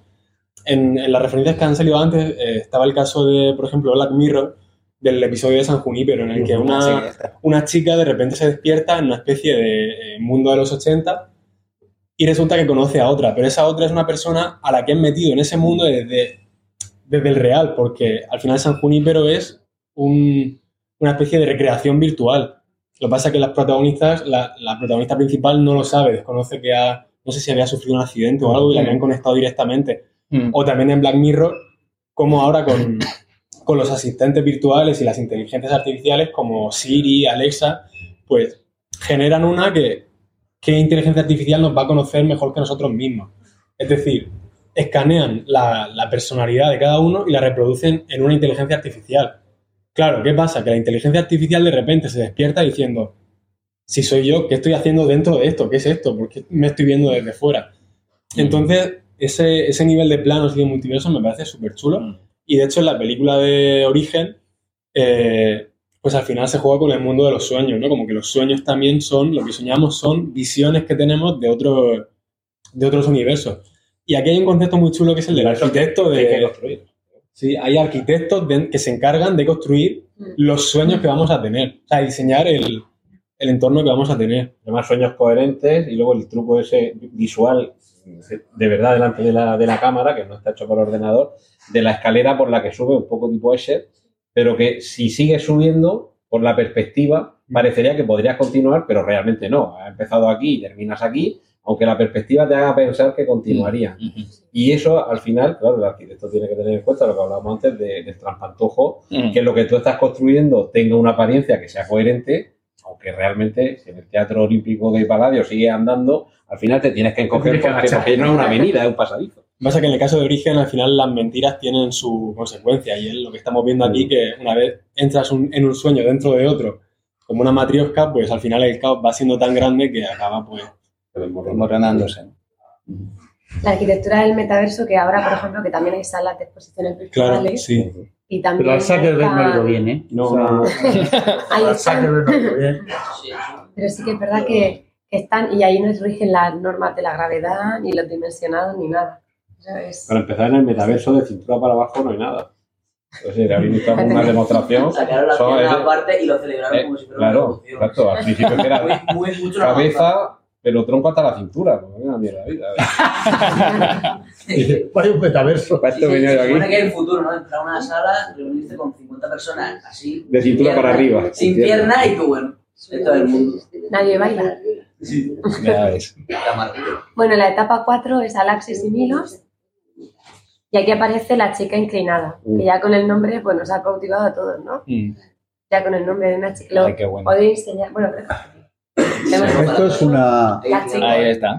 es el caso de una chica, de una familia normal, que la llevan, la llevan a, a un parque de atracciones eh, y a raíz de, de subir a, un- a una atracción, cuando baja, encuentra que no se puede poner derecha, que está inclinada. Entonces está inclinada, la familia se enfada con ella, pero bueno, ¿qué te pasa? Tal, y, y nada, no se puede poner derecha. El médico no, no consigue eh, arreglarla, no tal. Entonces la llevan a, un, a una escuela en la que la corrigen, eh, no hay forma de que se corrija, lo pasa muy mal y se, al final se fuga y, y se lía en un circo y en el circo es feliz. Y eh, aquí eh, ya, mm, digamos que rizando el rizo del rizo, al final hay una serie de viñetas en las que se combina fotografía y dibujo, que es fantástico. Sí. Ahí se ven fotos, fotos, eh, fotos de espacios y fotos de personas y se van combinando con el dibujo. Sí, porque lo que decía antes Alfonso, que en, este, en, este, en estas historias ya empieza a tratarse más sobre las propias personas y menos de la ciudad. En este caso, pues se compaginaban como tres historias distintas, ¿no? La de ella, la de un pintor en el mundo real, claro, que por eso aparecen fotografías y... O sea, ya, ya los ecos, esto que hemos dicho de los mundos paralelos, se hacen cada vez más evidentes. Sí, y sí, empiezan a aparecer, dijéramos, portales entre mundos, conexiones. Se empiezan a, a pasar de un sitio a otro. Este es un pintor mm, real, eh, de sombras, que además las fotografías son de una reales, de una fotógrafa francesa. Y muy eh, bonitas. Que son geniales, le dan todo el ambiente a, a Marie-François Plissard es, y, y ella, eh, bueno, en, en estas fotografías, este hombre que además hace la de la Quinta del Sordo, porque se va, eh, se agobia en París, se va afuera a una zona rural y empieza a pintar las paredes, eh, tal, y terminará entrando en contacto con un viaje muy a lo Julio Verne o a Méliès con la chica inclinada Con el otro universo. con el otro universo. Y, y, de hecho, la curación de que se vuelva, se, se ponga ya, coja la verticalidad, será tras ese episodio en el que se ponen en contacto, ¿no? Los dos mundos. bueno, y, y aquí la- las ciudades hablan, ha- hablan de, o sea, está hablándonos también las referencias, son, son otras dos ciudades principales de- del mundo, pero que una es la industrial, ¿sabes? Que vemos esas chimeneas y, y la otra es muchísimo más clásica que recuerda a Venecia. Mm. ¿sabes? Entonces las pone en contraste también y, en fin, es, es muy chulo y estas referencias son de, Son de Julio Verne. de Julio Verne, exacto. Que para ellos también es como lo más, de igual que estaba Víctor Horta, la arquitectura, pues Julio Verne, que además salen algún, en Sí. algunos álbumes, salen por ahí, hay Hay algún- menciones. en menciones, o sea que... Y, y el cohete que utilizan, ¿no? Para, para cambiar de mundo de alguna manera también, pues lo ves en Méliès o en Julio Verne. Sí, porque al final la chica y el pintor eh, hacen un viaje espacial, vamos. Sí, sí, sí, sí, sí, viaje espacial en un cohete muy divertido. sí, sí, que no sé si sale en la siguiente. pues. Igual ahí también sin gravedad. Ahí está, ahí está, ahí está. Mirar la forma del cohete. Mm. Que también tiene mucho sentido estas referencias, ¿no? Seguimos en ese mundillo del decimonónico. Claro. Mm. Las escafandras son preciosas. Y bueno, pues Julio Verne un poco el- la inspiración para luego, décadas después, el steampunk. Porque Claro, lo que propone claro. es eso, Es eso. que a finales del 19, principios del 20 hay una tecnología que te permita meter un, un barco bajo el mar que no tiene nada de ordinario, salvo que luego lo puedes reflotar, Exacto. porque todos los barcos son sumergibles, lo difícil es que luego emerjan. O, o, o Robur el Conquistador, que va en una especie de transporte, de transporte de Shield y va volando por todo el mundo, o, o llegar de la Tierra a la Luna, que esto si queréis o, o aburro otro día ¿no? en alguna otra exposición. Pero yo tengo escrito en un libro una detallada exposición de todos los paralelismos hasta el milímetro entre las dimensiones que le da Julio Verne a la cápsula, el tiempo que tardan en llegar, se equivocó por 150 kilómetros en desde qué punto del planeta Tierra sale, porque situó la salida de la cápsula en Florida, solo que según lo veis vosotros, en lugar del lado del Atlántico, él lo situó del lado del Golfo de, México, pero a la misma altura de Cabo Cañaveral, y te justifica por qué tiene que Pero ser no ahí. tiene mérito. Julio Verne era un viajero del tiempo. Spoiler, hombre. El, el- amo del spoiler, ¿no? Claro, claro, yo como regreso al futuro, apuestas con el catálogo del futuro. Así cualquiera acierta. Bueno, llegamos a la etapa 5. Bruselas o Brusel. Que es que queremos la, también queríamos terminar en la de los autores, ¿no? De alguna Mm. manera, la, la preferida y Esta quizá yo creo que es la más evidente, la más evidente, casi obvia, eh, porque de hecho en la introducción hay fotos, ¿no? De, es una amarga queja de lo Mm. que pasa con Bruselas. O sea, Bruselas una ciudad maltratada, destrozada y que, eh, bueno, pues ha quedado lo que ha quedado y, y también es en parte un decorado. La Gran Plaza y tal, en buena medida es un decorado. Bueno, pues la historia va de un pobre florista que, eh, siguiendo las modas, decide que la- para ser moderno mm, tiene que vender flores de plástico, que es lo que se lleva, y es lo moderno y tal. Y, y, bueno, pues empieza sus andanzas por allí y allí hay una serie también de urbatectos, bueno, que han decidido cambiar toda la ciudad, hacen unas maquetas casi a escala real, unas maquetas gigantescas de lo que va a ser toda la ciudad. Eh, se encuentra con una chica, bueno, suele haber encuentros con chicas en muchas, en muchas de las novelas, pero eh, le van pasando una serie de historias, se cae enfermo, porque ya estaba enfermo, lo llevan a un hospital, un hospital de los de buen morir, pero hay un, hay un señor que ha decidido que va a hacer un hospital nuevo, moderno, maravilloso, que también es una especie de sueño de la razón y se va viendo por qué. Y básicamente lo que subyace en toda la historia es la crítica muy amarga a, a lo sucedido. porque con, con tanta obra su casa termina cayéndose. Eh, además la obra, eh, esto de que quieren, creo que está el plano por aquí, sí, Sí, que, que van a soterrar el, el, esto es el lo que río. hay, pero es lo que quieren hacer, claro. Y entonces el río se va a tapar, cosa que estaba en discusión en la Bruselas Real. Y, y entonces, claro, es un, nosotros sabemos mucho de entubar aquí en Murcia, así que sabremos, Sí, sí, sí, no, eh, sabemos que la cosa no, eh, no pinta bien. Entonces, pues, claro, toda esta crítica, entonces se toma la naturaleza, se va a tomar una revancha interesante. ¿sabes? Con El todo final el- es maravilloso. No, pero el plano de antes me resulta muy, muy peculiar, sí, porque podría ser eh, perfectamente un esquema de, bueno, de cualquier ciudad, Ah, pero por ejemplo Murcia.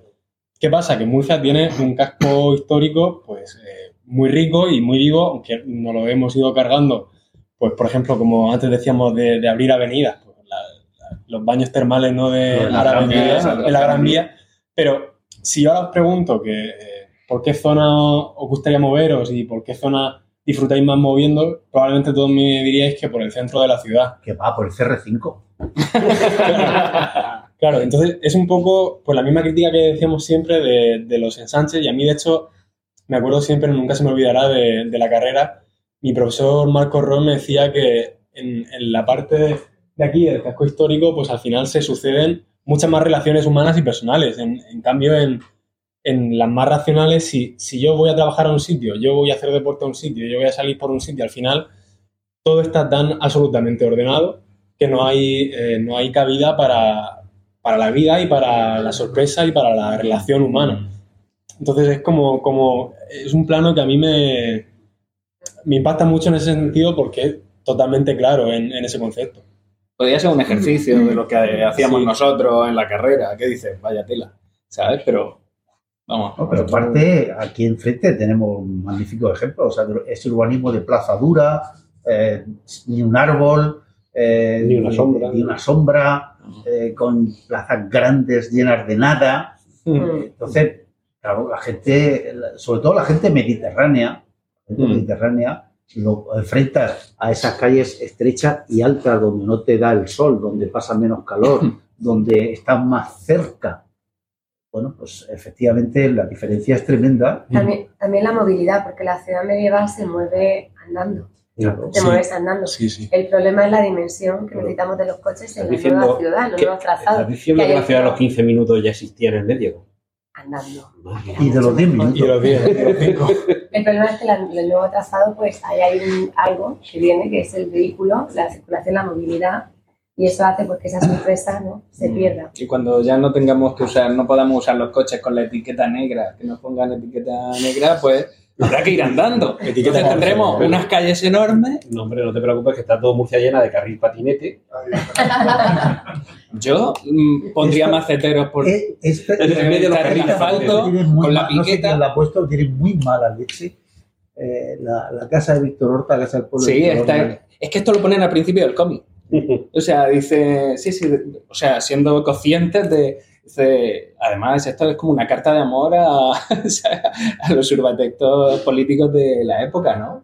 Y, van pues mostrando pues, los destrozos que se han hecho en Bruselas y obviamente que también se hacen en Bruselas. Y entonces te, te acuerdas de, de Osman y aquí le ponían el artista y, esta historia, ¿no? De lo formal contra lo informal. Estas son las fotos que le encargaron a Charles Melville eh, de que fuera documentando cuando iban haciendo obras en eh, las obras de Osman, ¿no? Y entonces, eh, bueno, y está Y la que decía Miguel. Sí, sí. Claro, a- al final, esa. eh, he perdido el hilo, no sé lo que voy a decir. Vale. las obras, las fotos que iban, le pidieron. Ah, sí, lo de lo formal y lo informal, claro, que en urbanismo yo me acuerdo cuando estábamos en la carrera decía la ciudad formal y la ciudad informal. Y te queda, bueno, ¿eso es que no tiene forma? ¿O que es autoorganizada? Es decir, que no hay un solo, una sola persona que la ha hecho. ¿Sabes? A lo mejor no es que no sea informal, porque formal tiene. ¿sabes? Forma tiene. Es otra forma. a lo mejor se ha organizado de otra manera, con otro proceso, ¿no? Y entonces esa, ese debate también está ahí en los cómics, es muy chulo también. Sí, porque al final es la lucha entre la planificación, la centralización, la dirección vertical desde arriba hacia abajo y luego que no todos los planes pueden salir siempre bien, no son todos los de Aníbal de, de. Aníbal Smith.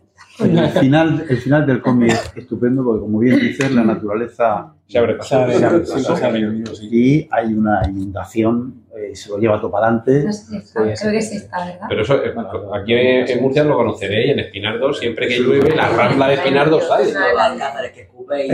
También. ¿Y, y, y han hecho algo alguna vez para remediar eso? No sacaron noticias para que no. No, es una, es una buena política, ¿no? Si nadie habla de ello, no existe. Claro. Aquí tenéis la inundación. Sí, aquí esto que ya. eh, Exacto. Salen, salen en barco, al final Claro. escapan, Escapan. escapan de la ciudad porque se la barco en consonancia con el tamaño de la ciudad. Por supuesto. Exacto. Esta es la ciudad que hemos visto antes. Mm. No sé si. Ah, y esto es que, mm, hacen también en eh, Tax- eh, Taxandría. Es una colaboración que hizo, porque esto ya lo había, esto del, mar engullendo la ciudad, ya lo habían ensayado antes. eh, para una película, era la parte de animación de Raúl eh, Gervais, es súper animador, famosísimo, y le encarga el, arte conceptual a Sweeten. Y entonces, y la película se puede ver por si la buscáis en YouTube. Y ya ese final ya estaba, ya estaba ahí, inserto. Y estos son de uno de los álbumes que este en concreto parecen postales, pues mete los estudios que hizo para esta ciudad en concreto, que luego se la lleva a Bruselas para hacer el apocalipsis. ¿no? Dice de las ciudades que se engullen mar, ya lo hemos visto también en ciencia ficción muchas veces. ¿no? Ya es Que- mañana. En 2012, ¿no? que Sí, se, sí, sí. o si cae un meteorito en el mar y se la engulle igual, que es decir, que Mm. sí que es verdad que lo hemos... Ahí está. Eso. O sea, que, que, que nos suena. Pues es que era con Nueva York. Y 25 años después, Hombre, la ficción siempre se centra en Nueva York al final por, por lo mismo, por... El paradigma de ciudad. Bueno, el paradigma en ciudad que a lo mejor que es el que nos han impuesto un poco por, Sí. Sí, por el cine. por repetición y Si, por... no, si, para, si todas las fueran en Dubái, pues... Porque el paradigma de Sí, ciudad podíamos irnos al caro y el decumano de los romanos, entonces podría ser Barcelona. Había un, también un compañero que decía, lanzaba la pregunta, ¿por qué en las películas de extraterrestres nunca atacan España? O sea, ¿por qué a los extraterrestres no les gustamos? Sí, sí, ¿Por qué atacan París? ¿Y por, por qué nunca atacan España? ¿Por qué, Pues ¿Qué por les lo pasa? mismo que la Virgen siempre se aparece al pastorcillo. Pues decían que era porque no teníamos, España tenía tanto patrimonio que al final un edificio representaba un país. Entonces, la Torre Eiffel, ahí le han dado. El Coliseo, ya le han dado a Italia. Iban así, iban identificando edificios. Pero claro, llegaban a España y decían, ¿a qué le damos? No, ¿A eso- la Alhambra o a la Mezquita de Córdoba? ¿A la Catedral de León o a la Sagrada Familia? Almeida ya ha propuesto que en Madrid haya un, docu- un monumento que sea representativo. Entonces, a partir de ese momento comenzarán a invadir. Claro, todavía no nos invaden. De hecho, me han dicho que yo no, no la he visto, que en la antigua, en la primera de la Guerra de los Mundos, sí atacan España. Y yo tengo que ver esa peli porque yo En la, novela, que... en la novela es que desembarcan en Cádiz, en la bahía de Cádiz. Pero en las películas de ciencia ficción decían, tenemos tanto patrimonio tan rico que nada nos representa, todo es un mosaico patrimonial. Claro, de hecho pasaron, en Madrid 2012, pasaron una encuesta fuera de España, a ver, eh, esto nos no, en la carrera también, para ver qué edificio era más representativo. La pasaban a una media población de distintas edades. Entonces, claro, salía la Alhambra de Granada y mucha gente decía, norte de África, no, no sabían muy bien. Tal. Catedral de León, podría estar en Italia, podría ser francesa, tal. Y entonces, por un ochenta y pico por ciento, el edificio que más reconocían fuera de España, y esto disculpadme la mitad de vosotros, pero era así porque ma- imagino que éramos la mitad, reconocían como español el Bernabéu, el Santiago Bernabéu. Hombre, Porque había sido televisado tantas veces que era una estructura reconocible. Por encima la de la Sagrada gente- Familia. Claro, por encima de la Sagrada Familia, decían, ese está en España. Y por Porque encima de la Asamblea de Cartagena. Tenía fachada, sí, sí, Que no tenía arde. fachada urbana. Es decir, era un edificio que tiene fachada dentro de la castellana. Y había sido televisado tantas veces que la gente sabía, ese está en España. Eso es seguro. O sea que por ahora si nos atacan tienen que atacar el Ah. Bernabéu. Por ahora.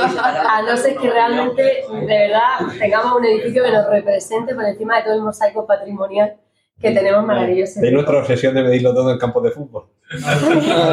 Pero pasaba así y al final, bueno, Madrid 2012 no ganó y no se quedó en la Olimpiada y la encuesta pues se quedó como un punto de reflexión de por qué no nos atacan nunca. En fin, pues no sé. Está.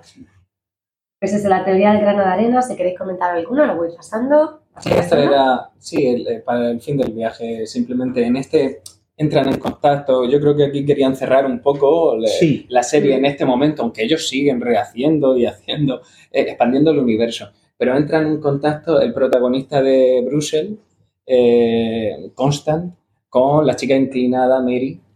Y, y ella ya es mayor, ya es 25 años después de la primera, desde que la conocimos en La chica inclinada. Y vamos, ella ya es investigadora de como de sucesos paranormales casi, y va allí porque una de las cosas que está pasando en Bruselas es que están 25 años después desapareciendo partes de los edificios y elementos, piedras, y no saben dónde están apareciendo. Y, y es que se está, para- para- está ocurriendo esa mm, teletransportación de elementos, edificios y tal entre las dos ciudades, ¿no?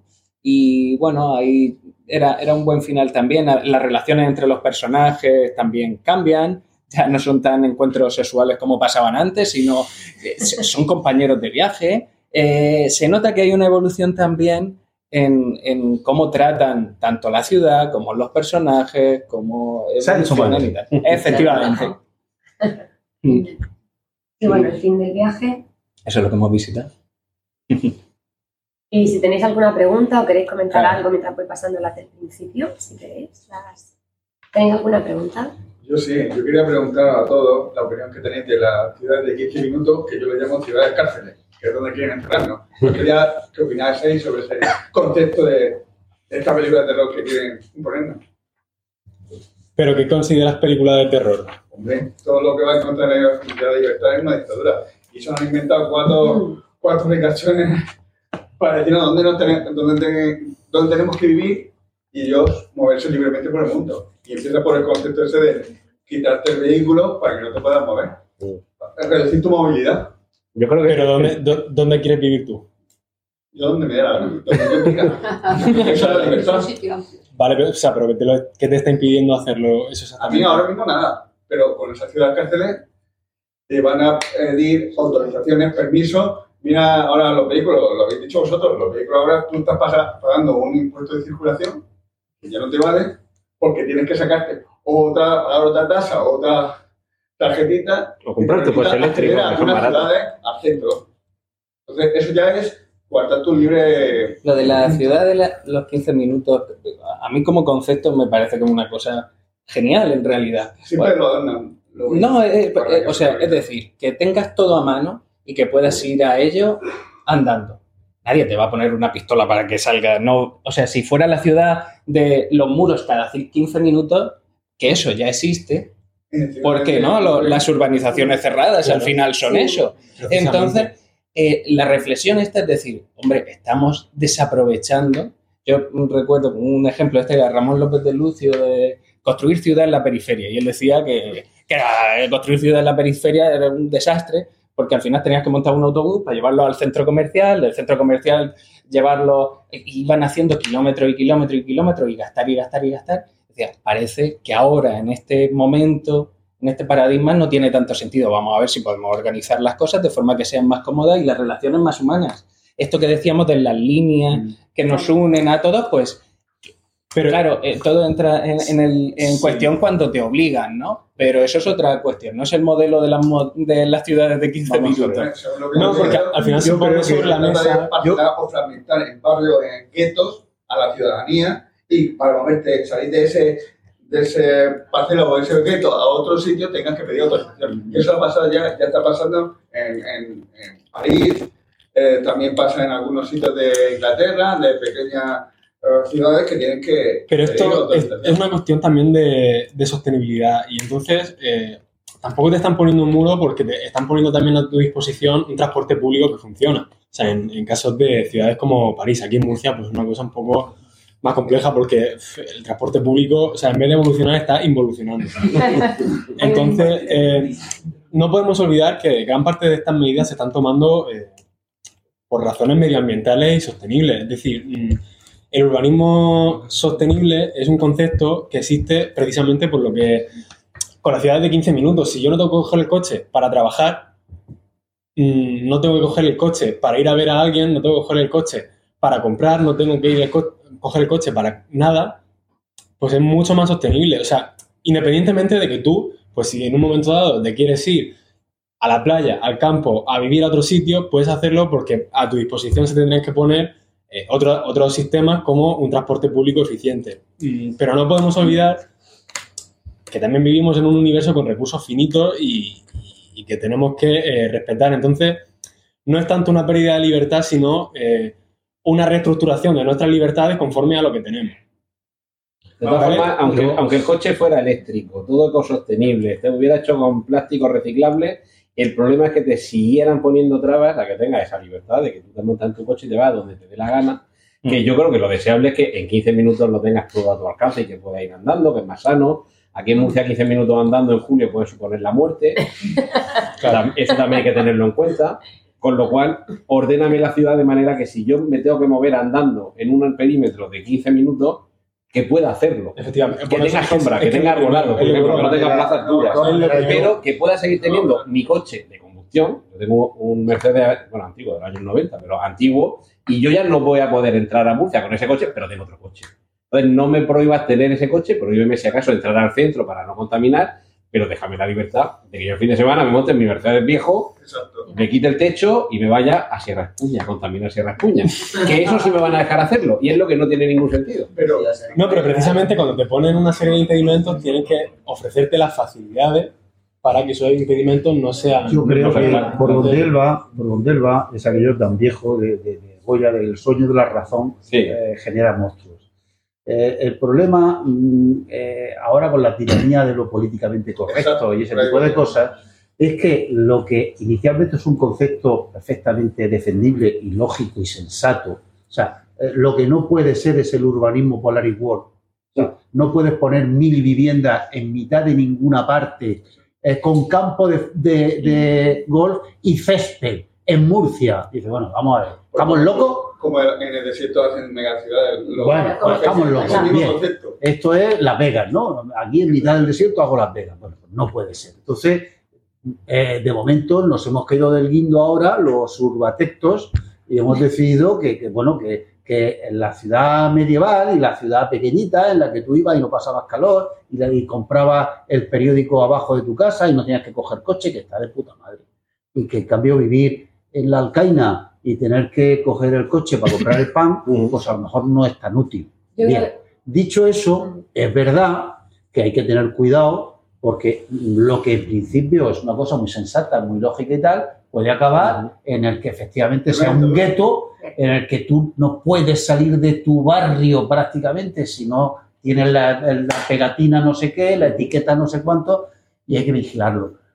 Pero aunque haya que vigilarlo, siempre será mejor una ciudad en la que tú y yo nos podamos ver en el bar de la esquina y yo pueda trabajar, ir an- andando al trabajo y pueda ir andando a comer y pueda ir andando a comprar tomates, Pero porque tú lo has decidido. Porque tú quieres y porque te lo permite. Yo creo que- La, la situación, la ciudad. Yo creo que no fomenta, por la- imposición. fomenta el urbanismo de barrio. Porque es cierto que es que hay barrios que no tienen, Sí. no puede llegar ni en 15, ni en 20, ni en media hora, ni en, un- ni en 60 si vive minutos a una zona de verde, Juan de Borbón, ni a un colegio. está jodido. Yo- yo 15 creo que la intención va en, en lo de la agenda urbana esta LODS, o sea, habla, habla de ciudades y comunidades sostenibles y dice que no solamente es consumo de recursos, sino también es sostenibilidad social. Es decir, que realmente para que una ciudad sea sostenible tengo que tener acceso al transporte público, tiene que ser accesible, a equipamientos culturales. Entonces yo creo que fomenta, o esa es la idea que quiero pensar, eh, esa, ese urbanismo de barrio. Pero está claro que cuando, yo te- estoy de acuerdo que cuando generas ese urbanismo de barrio tienes que trabajar muy bien las conexiones con los otros barrios. O sea, es Claro, no puedes empezar la casa por el tejado, Claro, tienes que Tienes empezar que por las di- bases. diseñar el barrio de decir, si yo quiero tengo a tres minutos un parque Claro. y voy a tres minutos a un colegio y a 15 minutos al trabajo. Pero debo de tener muy buenas conexiones con los otros barrios y es casi más importante ese espacio intersticial que los propios barrios. Es esa capacidad de elegir de, de- de Bueno, esos saltos de Había más de poder. preguntas, creo. Sí, por aquí creo que habían levantado. Ahí en medio.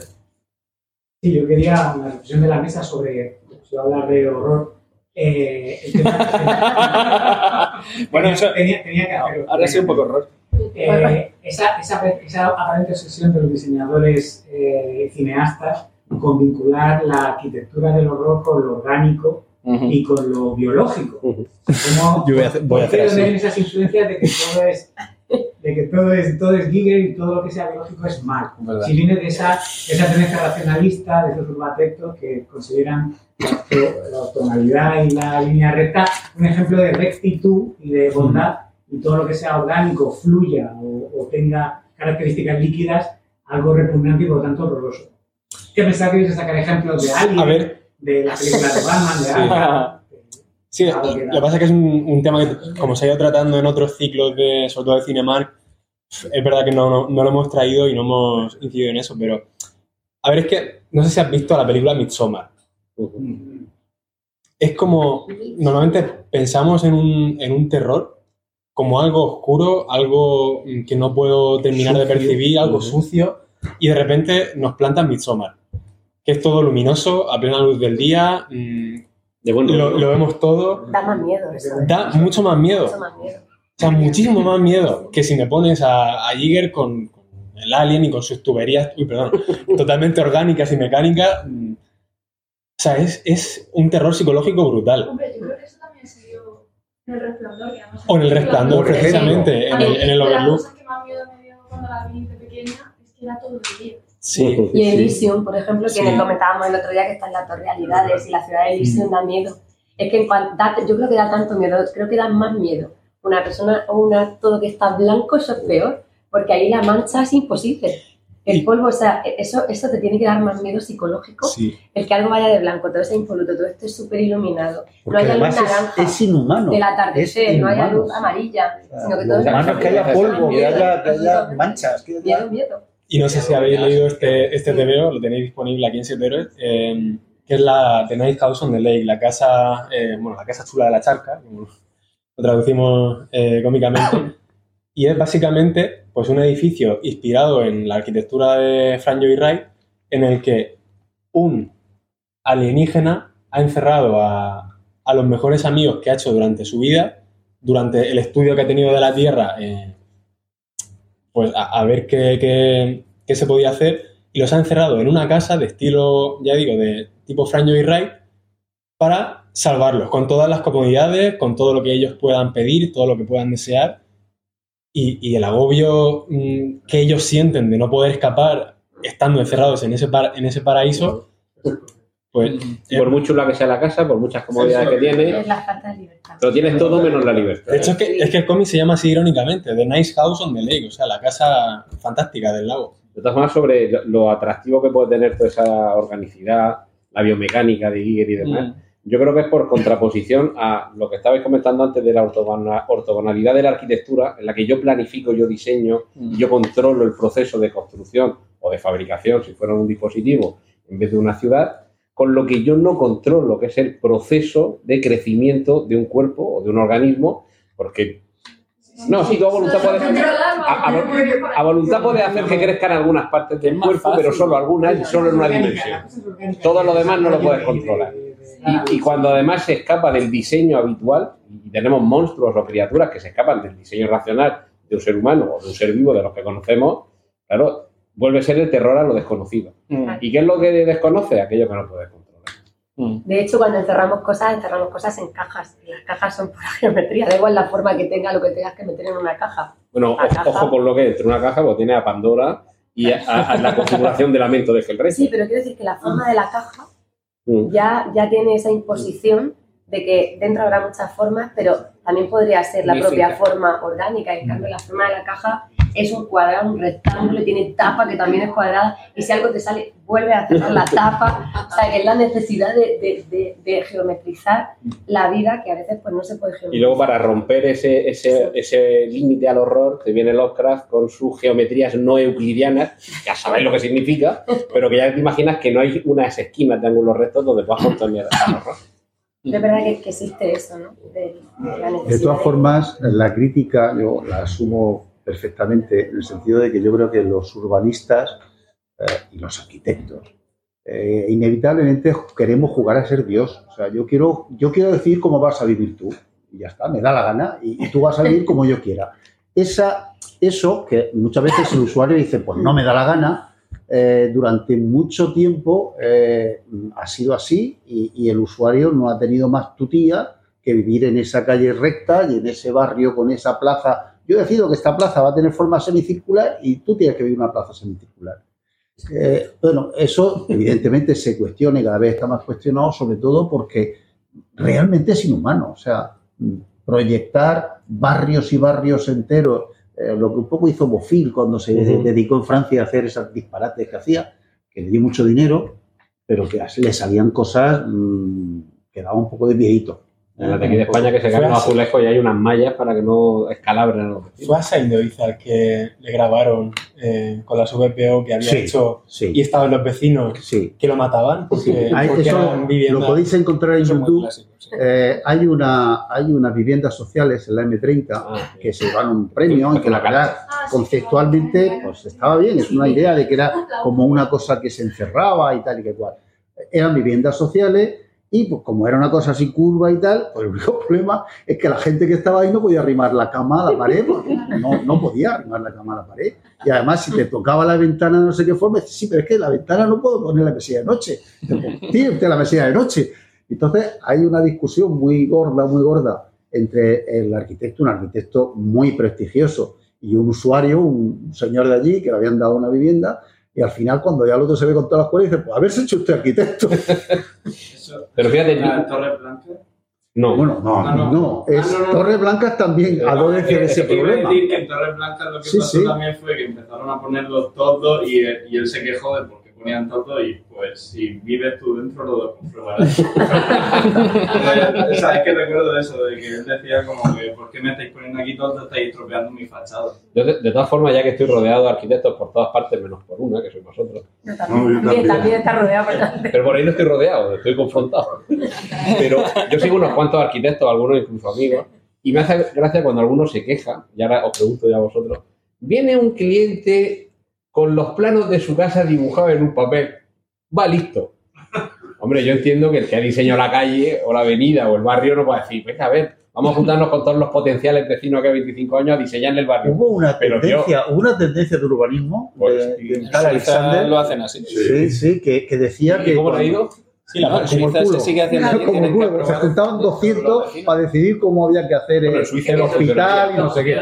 Y entonces El eso tampoco. experimento de. Christopher Alexander fue catastrófico. Es eso.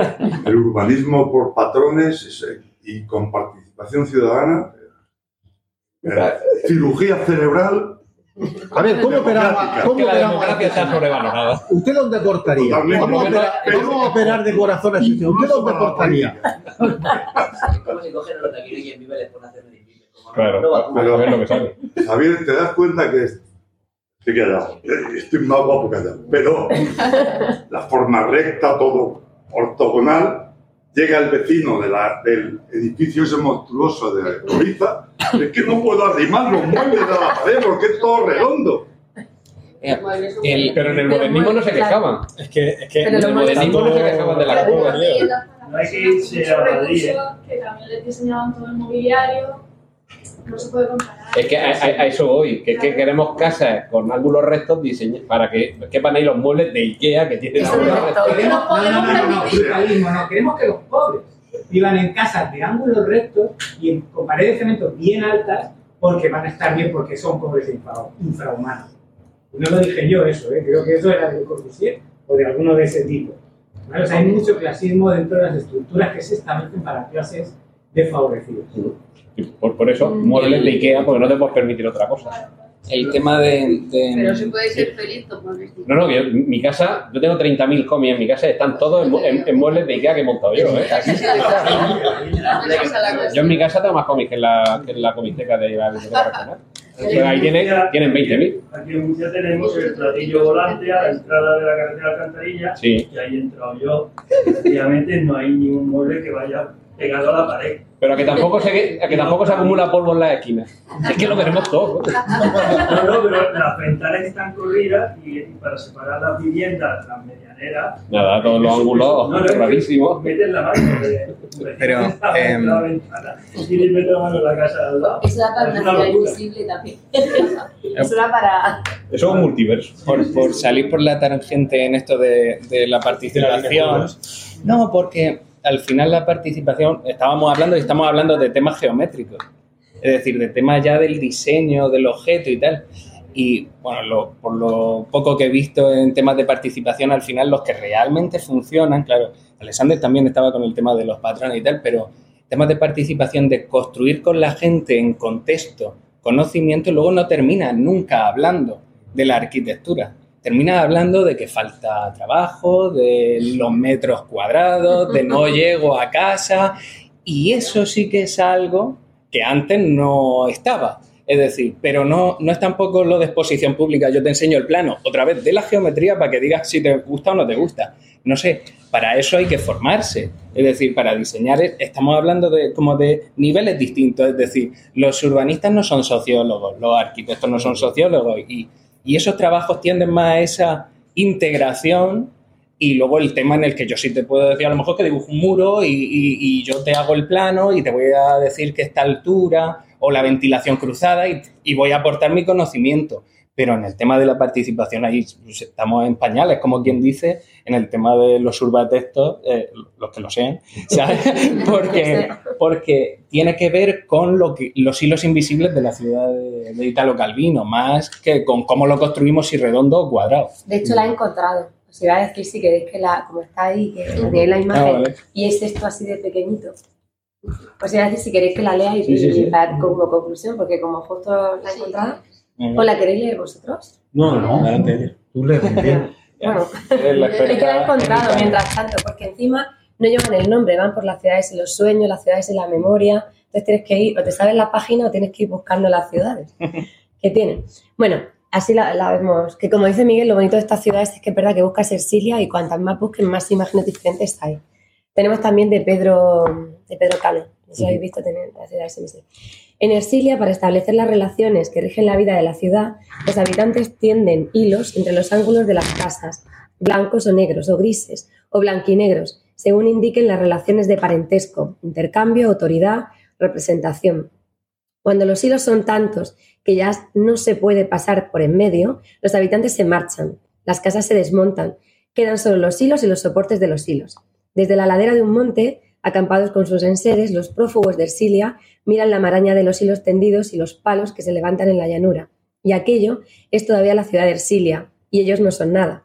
Vuelven a edificar Ercilia en otra parte. Tejen con los hilos una figura similar que quisieran más complicada y al mismo tiempo más regular que la otra. Después la abandonan y se trasladan aún más lejos con sus casas. Viajando así por el territorio de Ercilia, encuentras las ruinas de las ciudades abandonadas, sin los muros que no duran, sin los huesos de los muertos que el viento hace rodar, telaraña de relaciones intrincadas que buscan una forma. Pues eso, Ercilia. Muy bien.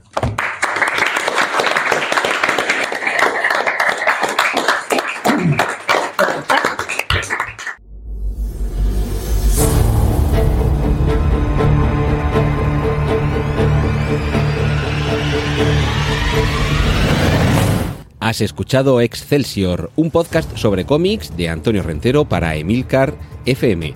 Puedes contactar con nosotros y escuchar más episodios en emilcar.fm barra Excelsior.